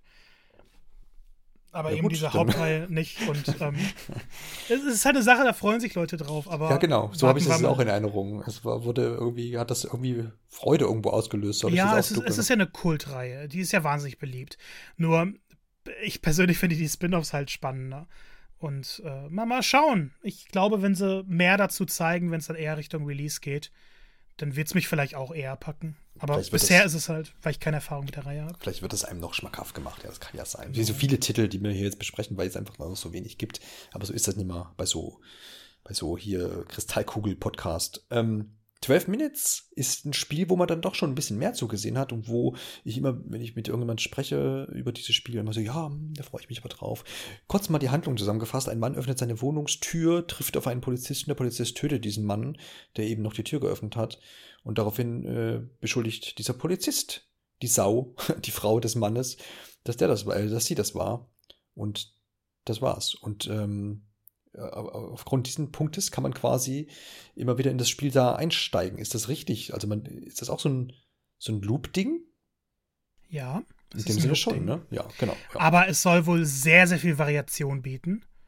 Und ähm, ich muss immer dazu sagen, ich habe die Trailer oberflächlich angeschaut, weil ich die Prämisse so wahnsinnig interessant finde und auch die, die Optik, der Stil, es ist ja alles so aus einer Art Vogelperspektive. Ähm, und, und ich weiß nicht, das erzeugt eine Atmosphäre, die mich völlig packt. Und dann habe ich mir irgendwann gesagt, ich möchte gar nicht mehr zu viel über dieses Spiel wissen. Ich möchte mir gar nicht zu viel anschauen. Ich will es einfach auf mich wirken lassen. Ja, geht mir da Wenn auch ähnlich. Das, das, das, Spiel hat es jetzt schon geschafft. Ich weiß gar nicht so richtig warum, aber wahrscheinlich aufgrund des äh, interessanten Konzeptes, äh, irgendwo in meinem Gehirn abgespeichert zu sein, als wenn das kommt, dann gucke ich es mir an. Und dann reicht das ja auch. Also wenn, wenn ein Spiel bei mir in der Ecke schon ist, dann muss ich ja auch nicht mehr viel drüber wissen. Dann ist das ja schon notiert als wichtig. Und dann, dann brauchen die Entwickler eigentlich überhaupt keine Werbung mehr machen. Ja, außerdem haben sie, finde ich, äh, also es ist Wahnsinn, dass sie drei so große Sprecher bekommen haben. James McAvoy, Daisy Ridley und Willem Dafoe sind dabei. Sprechen dann eben die drei wichtigen Charaktere. Und ah, ich, ich weiß nicht, das hat irgendwie was sehr prestigeträchtiges. Ich glaube, das wird so ein Indie-Spiel, was genau meinem Geschmack entspricht und wovon ich vermutlich in einem zukünftigen Podcast, wenn ich es dann gespielt habe, wenn es erschienen ist, sehr viel schwärmen werde. Jo, jo. Das wäre doch nett. Wir nähern uns langsam hier so dem, dem Ende. An der Stelle auch nochmal sei da auch gesagt, dass wir hier nicht komplett arbeiten wollen, sondern eher so ein bisschen die Sachen rausgepickt haben, die vielleicht redenswert oder nennenswert aus unserer Perspektive sind. Ähm, ja, hier, EA ist noch dabei mit Mass Effect Legendary Edition. Man packt da nochmal Mass Effect 1 bis 3 in ein Bundle und veröffentlicht es nochmal neu. Und äh, ist, ist da so klar, ob das Remaster, Remake ähm, ist? Keiner weiß es genau. Und das, das ist, finde ich, ne? so, so eine komische Sache, weil es mal ein gut. ziemlich geiles Gerücht gab, dass halt die Collection schon viel früher erscheinen sollte, das mhm. aber verschoben wurden, weil sie das Gameplay von Mass Effect 1 auf das Level von 2 und 3 bringen wollten. Und das wäre für mich okay. der absolute Traum. Das wäre perfekt. Ja. Ähm, man hat aber bisher noch gar kein Gameplay gesehen. Das ja. finde ich so merkwürdig. Soll ja relativ bald erscheinen. Also, das ist nicht gut. ja, also mal, mal schauen. Ich glaube, es wird vielleicht noch mal verschoben. Auf der anderen Seite, selbst wenn sie das mit einem mit etwas besseren Texturen schon in Ladezeiten so nochmal rausbringen. Es ist Mass Effect. Es ist eine der besten Rollenspielreihen, die wir haben. Auch wenn das Ende immer noch kontrovers behandelt wird. Ähm, es ist einfach genau dieser, dieser Popcorn-Sci-Fi-Flick, den man braucht. Mit, mit ich glaube, wäre auch, wär auch, wär auch ein Punkt, wo, wo ich dann mal vielleicht drauf gucken sollte, könnte. Hm? Ja. Also, wenn man Mass Effect, wenn, wenn man richtig einsteigt, wenn man mit diesen Charakteren sich anfreundet, wenn man diese Welt langsam versteht, das ist ja eine sehr, sehr tief gehende Welt. Mhm. Und trotzdem ist es halt nicht eines dieser Rollenspiele, bei denen du 20 Stunden brauchst, um zu verstehen, was passiert und dich einarbeiten musst. Du kannst es halt auch wie ein Actionfilm spielen. Das ist gut. Und dass eben beides möglich ist, finde ich ja, ja. perfekt. Weil manchmal habe ich Lust auf das eine, manchmal auf das andere. Mhm. Ich habe immer Lust auf das eine. ja, das ist doch gut. Ja, dann wäre das, das muss ich mir dann vielleicht doch mal. Ja, mal gucken. Also, weil es war immer so eine, ich glaube, es gab mal, wie war denn das? Gab es nicht irgendeinen Teil für die Wii U? Ja, der dritte. Ja, genau. Und da hatte ich damals überlegt, dann war doch nicht. Und seitdem ja, dann so kam Andromeda, hat halt, da habe ich nochmal so kurz aufgeholt, dachte so, hm, vielleicht, ja. Und dann hattest du schlechte Kritiken bekommen und dann habe ich Gesichtsanimationen gesehen und dann war. Wir reden nicht über Andromeda in diesem Podcast. Achso, der verbotene Name. Grausam. Na, es war, es war damals ganz komisch, weil der erste ja nur für PC und Xbox erschienen ist. Das ist mhm. der 360, glaube ich. Der zweite dann aber auch für PS3 aber ohne den ersten, also hatte man gar nicht das, weil es ist ja eine richtige Trilogie, die Geschichte wird immer fortgesetzt. Da hatte man es dann nicht, dann kam der dritte für, für alle Sachen raus und dann kam Teil 1 nochmal für PS4 raus, aber nicht für Wii U. mhm. die dann die Teile gar nicht bekommen haben. Es ist so verwirrend gewesen. Ja. Also einfach mal eine schöne Trilogie zu haben, die für aktuelle Systeme erscheint, ist dringend notwendig. Trilogie ist ein gute, gute Stichwort für eine gute Überleitung. Äh, und zwar äh, die Skywalker, Skywalker Saga ist ja letztendlich auch eine Trilogie. Was heißt letztendlich ist eine. Äh, außer es kommt noch was, aber nee, ist ja abgeschlossen. Ähm, und zwar gibt es auch ein Lego-Spiel dazu. Natürlich, jetzt nach all den äh, Tagen, wo doch der letzte Film schon erschienen ist, gibt es noch die Lego-Verwurstung, Versoftung davon. Und zwar mutmaßlich im März. Das muss aber noch bestätigt werden in diesem Sinne. 2021 äh, dann für alle Systeme, wie das bei so Lego-Spielen, glaube ich, üblich ist. Gibt es auch eine Switch-Version von, oder? Doch, mhm. bestimmt. Ja. Hoffentlich genau. eine technisch nicht mehr katastrophale Version. Ja, ja, schauen wir mal. Ich weiß nicht, ob sich da was äh, tun wird. Jedenfalls da dann die ganzen Machenschaften rund um die neu eingeführten Charaktere, wenn man so möchte. Ich, ich, ich habe jetzt kürzlich, ich bin ja jetzt seit, seit es, seitdem es Disney Plus gibt, und das ist, glaube ich, März 2020, kann das sein? ja. ja. Um, jetzt habe ich es geschafft, bis, glaube ich, vor zwei, drei Wochen oder so, das ganze, diesen ganzen Star Wars-Booms mal aufzuholen. Das heißt, ich habe alle Filme geguckt, alle, also alle Realverfilmungen sozusagen und die beiden Mandalorian-Episoden, äh, äh, nicht Episoden, sondern ähm, Staffeln. Bin also jetzt voll dabei, wenn man, also ja, schon ganz gut dabei. Also bei Star Wars voll dabei zu sein, ist ja, ist ja eher schwierig. So richtig tief, richtig tiefgehend meine ich. Und bin in dem ganzen Franchise also sehr aufgeschlossen und bin da, hab da Freude dran. Ich hab, mir haben auch, mich haben auch, mir haben auch die Filme sehr gut gefallen, alle durchweg so irgendwie, mit, klar mit Tönen und Tiefen, aber bin da jetzt wieder so ein bisschen näher dran. Jetzt habe ich mir vorgenommen, eben äh, Cheetah Fallen Order, Order dann mal zu spielen. Mhm. Was ja jetzt auch nochmal ein äh, Next-Gen-Upgrade äh, bekommen hat, oder so ein kleineres. Ja, so mini. Genau. Ähm, aber halt ein guter Punkt, um damit jetzt dann mal anzufangen vielleicht. Und deswegen bin ich in einem neuen Lego-Spiel dazu doch schon aufgeschlossen. Weil ich habe jetzt lange kein Lego-Spiel gespielt und fand die eigentlich immer ganz niedlich und das ist halt auch wieder so ein Koop-Ding, was man vielleicht machen kann. Jo. Sind da denn irgendwie große Neuerungen? Versucht man da mal was anderes oder ist das ja. so wie immer? Nein, es wird was wirklich sehr ambitionierteres. Es gibt eine andere Kameraperspektive. Ähm, die Level sollen deutlich offener werden, also gar nicht so linear wie bisher. Und du hattest ja immer so diese Open World, aber schau dir mal den letzten Trailer auf jeden Fall an. Der wirkt sehr cineastisch, auch in den Kämpfen. Die sollen halt nicht so das Typische werden. Man hat ja schon so ein bisschen Third-Person-Shooter-mäßig was versucht, aber das bisher sieht alles viel besser aus. Und geh in den Weltraum, schieß da was ab. Der Inhalt ist halt gigantisch, ne? Du hast neun Filme, ähm, Anscheinend sollen auch noch Solo und Rogue One abgedeckt werden. Vielleicht auch Mandalorian-Sachen, man weiß es nicht genau. Ja, mindestens es wird auf jeden Fall ein, ja, es wird ein riesiges Paket und äh, es hat ja jetzt auch, glaube ich, die längste Entwicklungszeit überhaupt für ein Lego-Spiel äh, bekommen. Wurde ja zigtausendmal schon verschoben und, und vor keine Ahnung wie vielen Jahren angekündigt. Ich habe Lust drauf. Ich bin halt, also ich, ich mag Star Wars, ich bin jetzt nicht der größte Fan. Mandalorian hat mich sehr gepackt im Vergleich zu jetzt den, den teilweise anderen Filmen. Ähm, aber ich mag halt Lego-Spiele sowieso und wenn das jetzt alles nochmal ein bisschen. Es sieht halt fantastisch aus in dem neuesten Trailer. Und ich glaube, so die letzten Teile der Lego-Spiele, die ich gespielt habe, die mochte ich alle. Ähm, sei es jetzt Marvel Super Heroes 2, DC Villains, ähm, ich glaube Lego Movie 2 hatte ich noch gespielt. Und kam danach noch was? Ich weiß es nicht. Ähm, auf jeden Fall hatte ich damit immer Spaß, aber es war halt immer dasselbe in einem anderen Level mit einer neuen Story, anderen Charakteren. War cool, aber man hat sich was Neues gewünscht. Und ich glaube, das kommt jetzt. Ja, und also es macht tatsächlich so ein bisschen Eindruck, als wie du schon angerissen hast, dass man da einfach ein bisschen, jo, was drauf packt, wenn man so möchte. Äh, und, und einfach mal so ein bisschen aus diesem Lego-Trott vielleicht auch so ein bisschen rauskommt, den man ja in den letzten Spielen oder in vielen Spielen dann einfach, der sich da so ein bisschen eingestellt hat. Man darf ja nicht vergessen, seit dem ersten Lego Star Wars Spiel hat sich die Gameplay-Formel nie verändert. Wurde ein ja, bisschen genau. erweitert, ja. aber es ist immer dasselbe. Ja, ja. Und es ist vielleicht dann auch ein würdiger Abschluss, weil Star Wars wird ja auch so ein bisschen eine Pause einlegen, jetzt zumindest die Hauptfilmreihe. Äh, und dann tut es vielleicht auch ganz gut, wenn man da so einen Schlusspunkt setzt. Und wenn der positiv äh, ausfällt, ist es doch, wäre das doch ganz cool.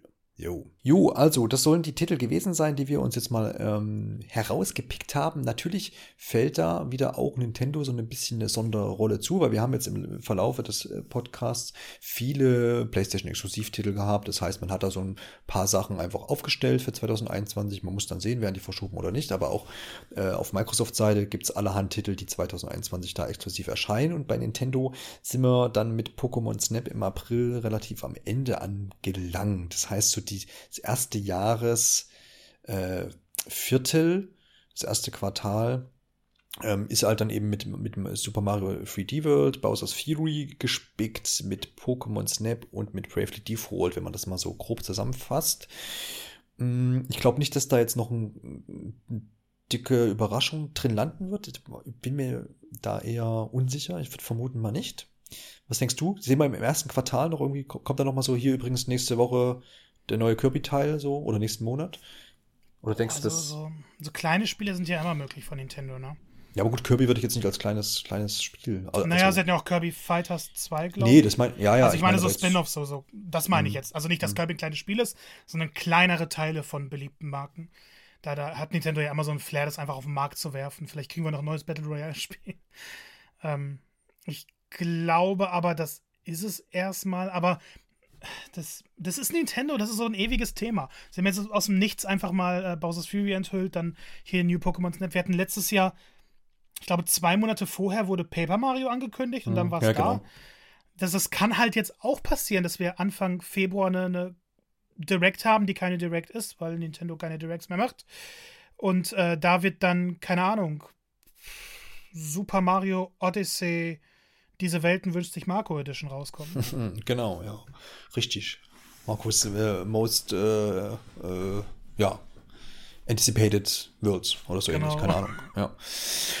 Irgendwie sowas. Na, aber ich, ich, ich, glaube, du weißt, was ich damit meine, ne? Ja, ja, genau. Ja, genau. Darauf wollte ich dich auch so ein bisschen hinleiten. Nämlich Paper Mario, ne? Was, was so relativ unmittelbar angekündigt wurde.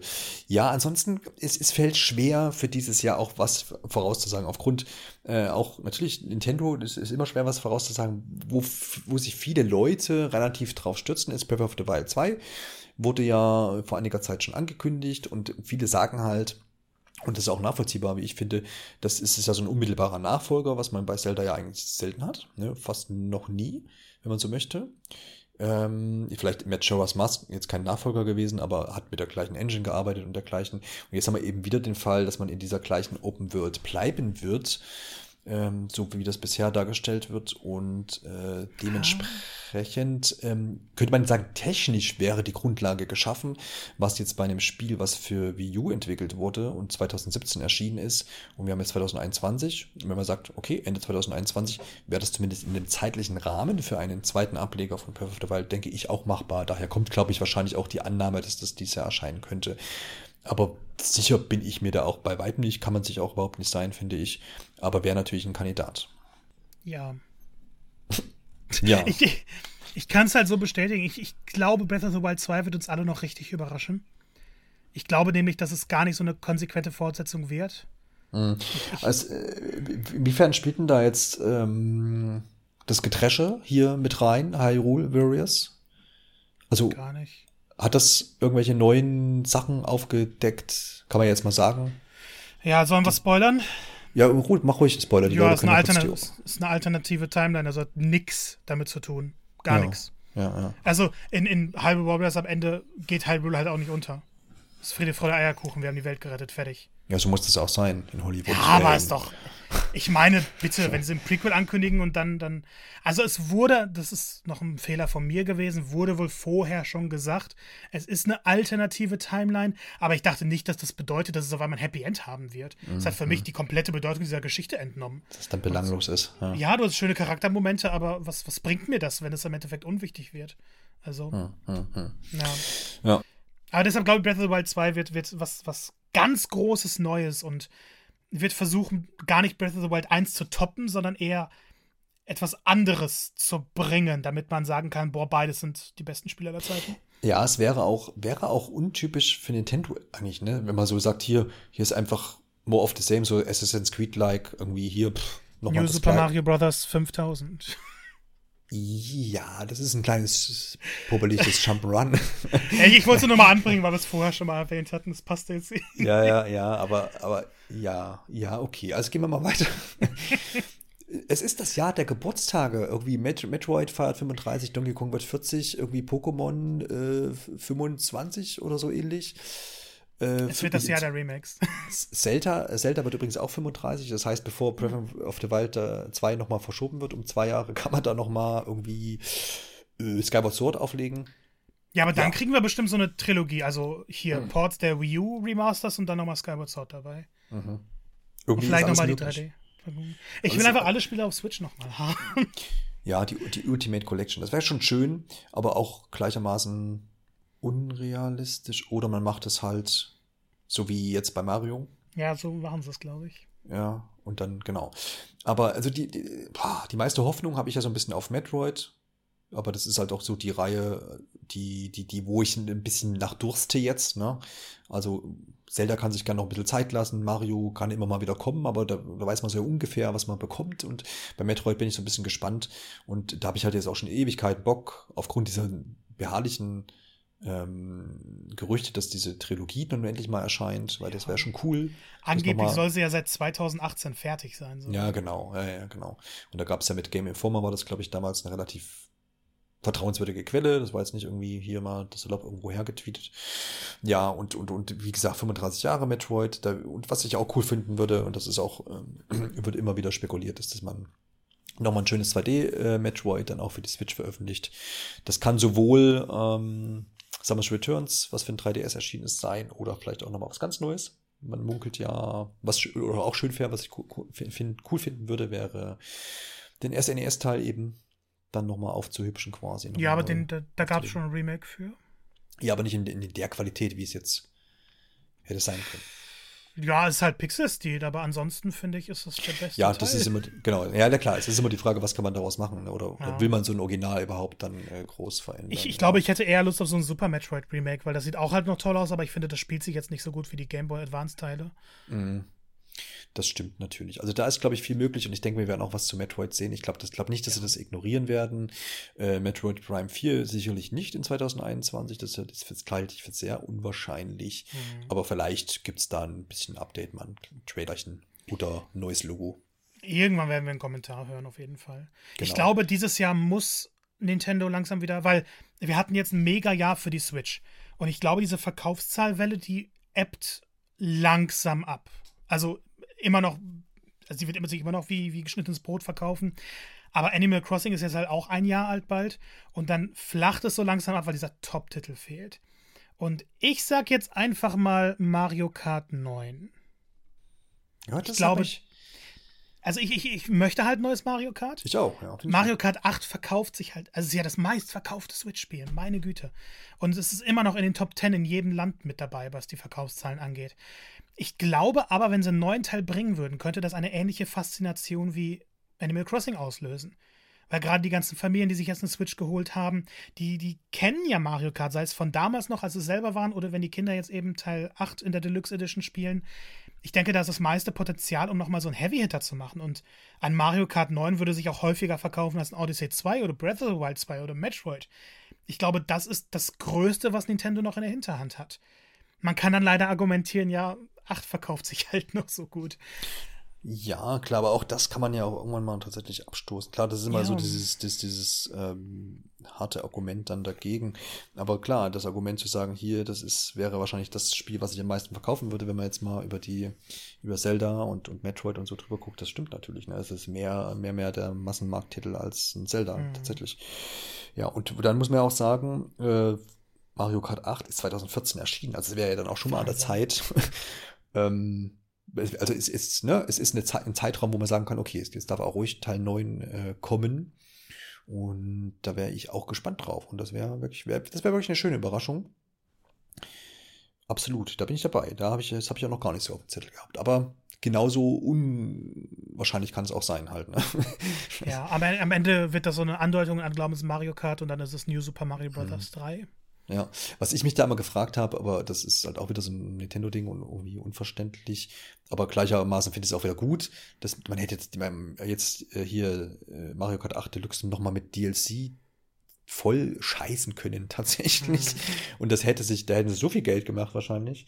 Hätte ja. jeder gekauft, aber hat man nicht. Deswegen, vielleicht ist ja auch wieder ein Argument vielleicht für dich, dass man sagt, okay, kann man, dann bringt da gar kein DLC, das heißt, man arbeitet vielleicht an was Neuem.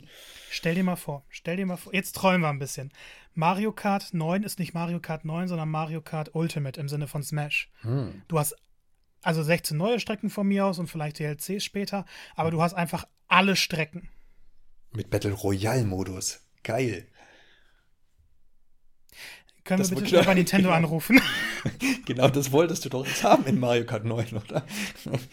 ja, gut. Ja, da- das vielleicht nicht, aber wirklich alle Ja. Strecken, die es bisher Ja, Mario Kart gab. Es ist ja Tradition, die immer wieder zu restaurieren. Und von mir aus kann grafische Qualität von 8 bleiben und sie kopieren die Strecken von 8 einfach. Aber wirklich alle vom SNES nehmen, vom Game Boy Advance nehmen, vom N64, die in einer neuen Optik präsentieren. Vielleicht dauert es ja deshalb so lange. Vielleicht hast du es deshalb Ja. nicht angekündigt. Und der Level-Editor und dann die Herausforderungen, die wir mal irgendwo auf irgendeinem DS-Teil, glaube ich, hatten. ja, die, die sind auf dem äh, Mario Kart Tour zurückgekehrt und die sind, finde ich, das. Beste an dem Spiel. Ja, ja. ja, ja, es ist vielleicht, es ist hier die Wildcard, die, auf die ich mit aufspringe, absolut. Bin dabei. Also finde zumindest ich für eine. Ankündigung. Also Release, weiß ich nicht, aber Ja, wobei ich mir, also das als Wintertitel, das würde halt Microsoft und Sony derbe ausstechen können. ja. Stimmt. Und vielleicht dann noch die Switch äh, Pro oder so dabei. Jetzt wird aber verrückt. Nintendo könnte den Markt dieses Jahr dominieren. Ja, ja, absolut. Also die, die Karten dazu hätten sie definitiv in der Hand. Ja, Ja. Also so, so, so markentechnisch sowieso ja immer, aber äh, ne, es werden auch gibt genug Möglichkeiten, hier was raufzupacken aufgrund dieser Geburtstage, aber auch unabhängig davon. Ich finde, das wird sowieso immer ein bisschen überbewertet, nur weil jetzt sich da irgendwas jährt, heißt das nicht, dass da auch was kommen muss. Ich glaube, man, man hofft dann immer, weil wenn lange was nicht gekommen ist, so wie jetzt bei Metroid zum Beispiel, dann ist das halt die Gelegenheit, um sich was zu wünschen. Aber ich glaube, F-Zero wird ja auch seit zig Jahren ignoriert. Also. Genau, ja. Wie sieht's denn aus mit ähm, Donkey Kong wird 40 hier? Tada! Rechnest du damit was Neues? Da wäre ja eigentlich, wo Ja. da die Leute ja immer wieder sagen, da wäre jetzt mal wieder Zeit für so ein 3D-Ding, ne? aber irgendwie. Nein, nein, nein. Ich, ich lege mich hiermit zu 100% fest, dass wir einen Donkey Kong Battle Royale kriegen. Im Stil des originalen Donkey Kong und dann so wie bei Mario äh, 35. Nur dann jetzt mit 40 Spielern. Einfach Gehe ich so als, 100% von aus. also einfach so als, als Geburtstags, hey, hey, Ja, ja. Als, als, hey, das hat Geburtstag und damit feiern wir das. Okay. Ja, oder so, oder 100%. nochmal so, ein- so ein Hardware-Ding, so ein, hier diesen, ja gut, das, nee, das können sie nicht nochmal machen. Auch könnten sie. Das ursprüngliche Donkey Das ist Kong, weißt Nintendo. du? Hm. Also Game Watch meinst du, oder? Ja, ja, genau. Ja. Oder das gab es doch bestimmt auch als ähm, Arcade-Automat. Das war doch jetzt, glaube ich, Sega, die in Ja. Japan so ein Mini-Arcade veröffentlicht haben. Das wäre auch was. Boah, das ist, das ist Wahnsinn, was Nintendo dieses Jahr alles machen könnte. ja. Vielleicht gesagt, bringen sie auch also- einfach hier äh, Donkey Kong, wie hieß es nochmal, Donkey Kong Country Returns. Doch, der Wii-Teil, oder? Ja, genau. Ja, die 3D, 3DS-Fassung war ja erweitert, das können sie auch einfach nochmal auf Switch portieren. Das hätte. Und eine Donkey Kong? Collection. Hallo? Aber es geht, ja. Hm. Aber jetzt haben sie Donkey Kong Country für die SNES Collection Ja, rausgebracht. das stimmt. Ist alles, ist alles ein bisschen verrückt. So, genau. Ja, und Pokémon, da, da weiß man zumindest, dass man, dass man da was feiern will. Das haben sie ja jetzt schon gesagt. Und da wird ja auch gemutmaßt, dass da die ein oder andere Direct vielleicht anstehen könnte oder zumindest Ankündigung irgendwie. Muss man dann, muss man dann mal schauen. Ansonsten. die Remakes sehe ich als bestätigt schon fast. Ja, ja, genau. So kann man so kann man es auch ausdrücken, ja. Aber ja, vielleicht sollte man mal wieder bei Nintendo anrufen. Wir haben ein paar gute Ideen, finde ich. Ja, sehr. Ähm, ich ich würde mal noch sagen, zu Bayonetta 3 sieht man dann vielleicht dann doch noch mal was. Komm. Weißt du, ich sag immer, also ist klar, wäre cool, aber die sollen sich so viel Zeit nehmen, wie es geht, weil ich habe ein bisschen die Angst, weil Bayonetta ist für mich das beste Spiel dieses Genres. Und ich glaube persönlich nicht, dass man Bayonetta 2 toppen kann, weil ich es halt so absurd genial und perfekt finde. Also ich habe keinen einzigen Kritikpunkt in diesem Spiel. Eine, auf der anderen Seite glaube ich, sie können das überbieten. Und sie können ein Spiel machen, das einen noch mehr beeindruckt deshalb sollen sie sich einfach Zeit nehmen und gar nicht bedrängt werden. Und ich frage gar nicht danach, und wenn es 2030 erscheint, dann ist es halt 2030. Ähm, Keine Angst, es wird sich keiner jetzt be be- bedrängt fühlen, nur weil ich das jetzt gesagt habe. Nein, ich, ich meine nur, ich, ich, ja, ja. ich glaube, Bayonetta soll sich Zeit nehmen. Okay. Das, mehr will ich damit gar nicht sagen. Vor allem, weil Okay. Platinum Games ja irgendwie auch 50 Millionen Titel in Entwicklung hat. ja, die haben es echt Also- mittlerweile breit aufgestellt, das stimmt, das stimmt. Mhm. Das ist richtig. Ja, ansonsten steht ja halt noch hier die, die, die, die, ähm, äh, ja, ist denn dieses Filmunternehmen? Ja, jedenfalls wird dieser Vergnügungspark. Achso, das meinst du. Ja, genau, der Vergnügungspark sollte mal eröffnet werden. Februar-Termin wurde natürlich jetzt wieder gecancelt, ist aus Gründen natürlich nachvollziehbar. Ähm, ja, stimmt, der Film. Da, hab, da hab, haben ja viele damit gerechnet, der Mario-Film, dass der irgendwie zum äh, Geburtstagsjubiläum dann äh, nochmal einen Trailer bekommt oder überhaupt mal nochmal was gezeigt wird dazu. Aber ich glaube, das ist noch nicht so richtig konkret. Ne? Nee, also ich mag halt Illumination-Filme sowieso nicht so sehr. Ja, weiß ich. Auf der anderen Seite glaube ich, Nintendo wird da groß genug Einfluss drauf haben. Die werden das nicht einfach denen überlassen komplett. Ah, wenn's, wenn's so in der Qualität von hier Rayman, nee, Mario vs. Rabbits geht. Ähm, was die Animationsqualität angeht, so, so, so charmant ja, etc. Ja. Ich dachte Äh, schon, das ich habe einen Film verpasst.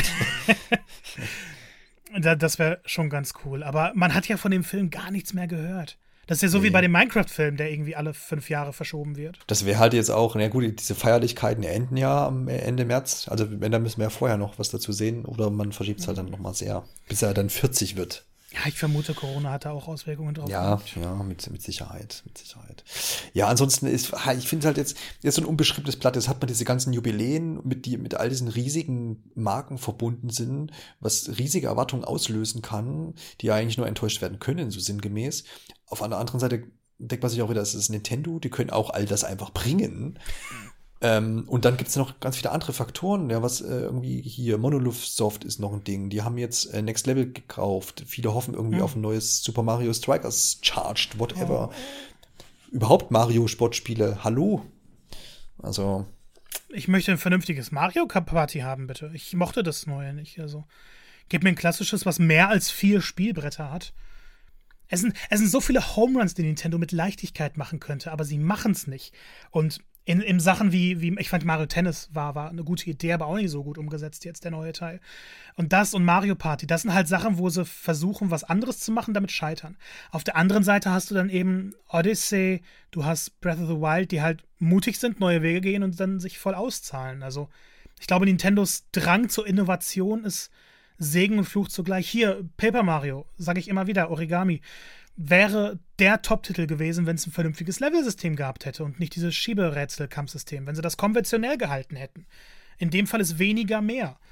Ähm, haben sie aber dann auch nicht gemacht, weil was Neues drin sein sollte. Und äh, ich, ich, das ist die Sache bei Nintendo. Man kann nie voraussehen, was sie als nächstes machen. Und einerseits ist das spannend, auf der anderen Seite kriegt man dann eben ein bisschen Angst, dass gewisse Reihen nicht bedient werden. Ja, klar. Da ist immer so, ist man immer so hin und her gerissen. Ja. Gut, meine, meine letzte Erwartung oder ja, wie sagt man hier, meine letzte Karte, die ich noch auf den Tisch lege, ist, dass Super Mario Galaxy 2 dann am 1. April 2021 erscheint. Standalone für 60 Euro. Und Marco wird's kaufen. Boom. Das ist das Traurige. Ich würde es wirklich kaufen. Ich bin Teil des Problems. Alle anderen doch auch. Alle anderen doch auch. Ja, Ja, ja, ja. Ja, aber bevor wir jetzt hier in den eigenen Nintendo-Cast über, übergehen, ich denke, wir haben da ein paar äh, Themen jetzt angeschnitten und wer weiß, der, der Podcast ist erschienen und Nintendo hat schon ein paar Sachen aus dem, aus der, aus, aus dem Sack gelassen. Ein paar Katzen aus dem Sack gelassen, ja. Ähm, ne, belassen wir es mal lieber dabei, bevor wir uns hier noch ins Unglück stürzen. Dementsprechend, Marco, wenn du jetzt hier nichts mehr zu sagen hast zu 2021, äh, man könnte hier noch über Messen sprechen und über, über Events und, und über äh, Hardware, die noch erscheinen könnte. La lass uns nicht noch eine deprimiertere Stimmung anstellen.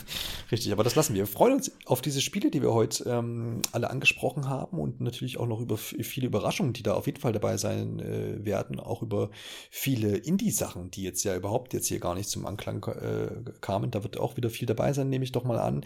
Ich finde alles in allem, allein die Titel, die wir jetzt heute angesprochen haben, sollte davon nur ähm, ja die Hälfte wirklich auch 2021 erscheinen. Sind wir, sind wir schon bei einem ganz guten Jahr 2021, würde ich sagen, was die Videospiele anbelangt. Ich glaube, das wird wieder ein Jahr, wo, wo viele Highlights mit dabei sein werden. Ähm, von daher kann man sich doch da wieder glücklich schätzen, dieses Hobby ähm, zu haben, würde ich sagen. Und in diesem Sinne, lasst uns, lasst uns doch zuversichtlich auf das Jahr 2021 blicken. Nicht nur was Videospiele anbelangt, sondern auch alles andere. Und in dem Sinne würde ich sagen, bis demnächst. Wir hören uns dann demnächst wieder. Bis zum nächsten Mal.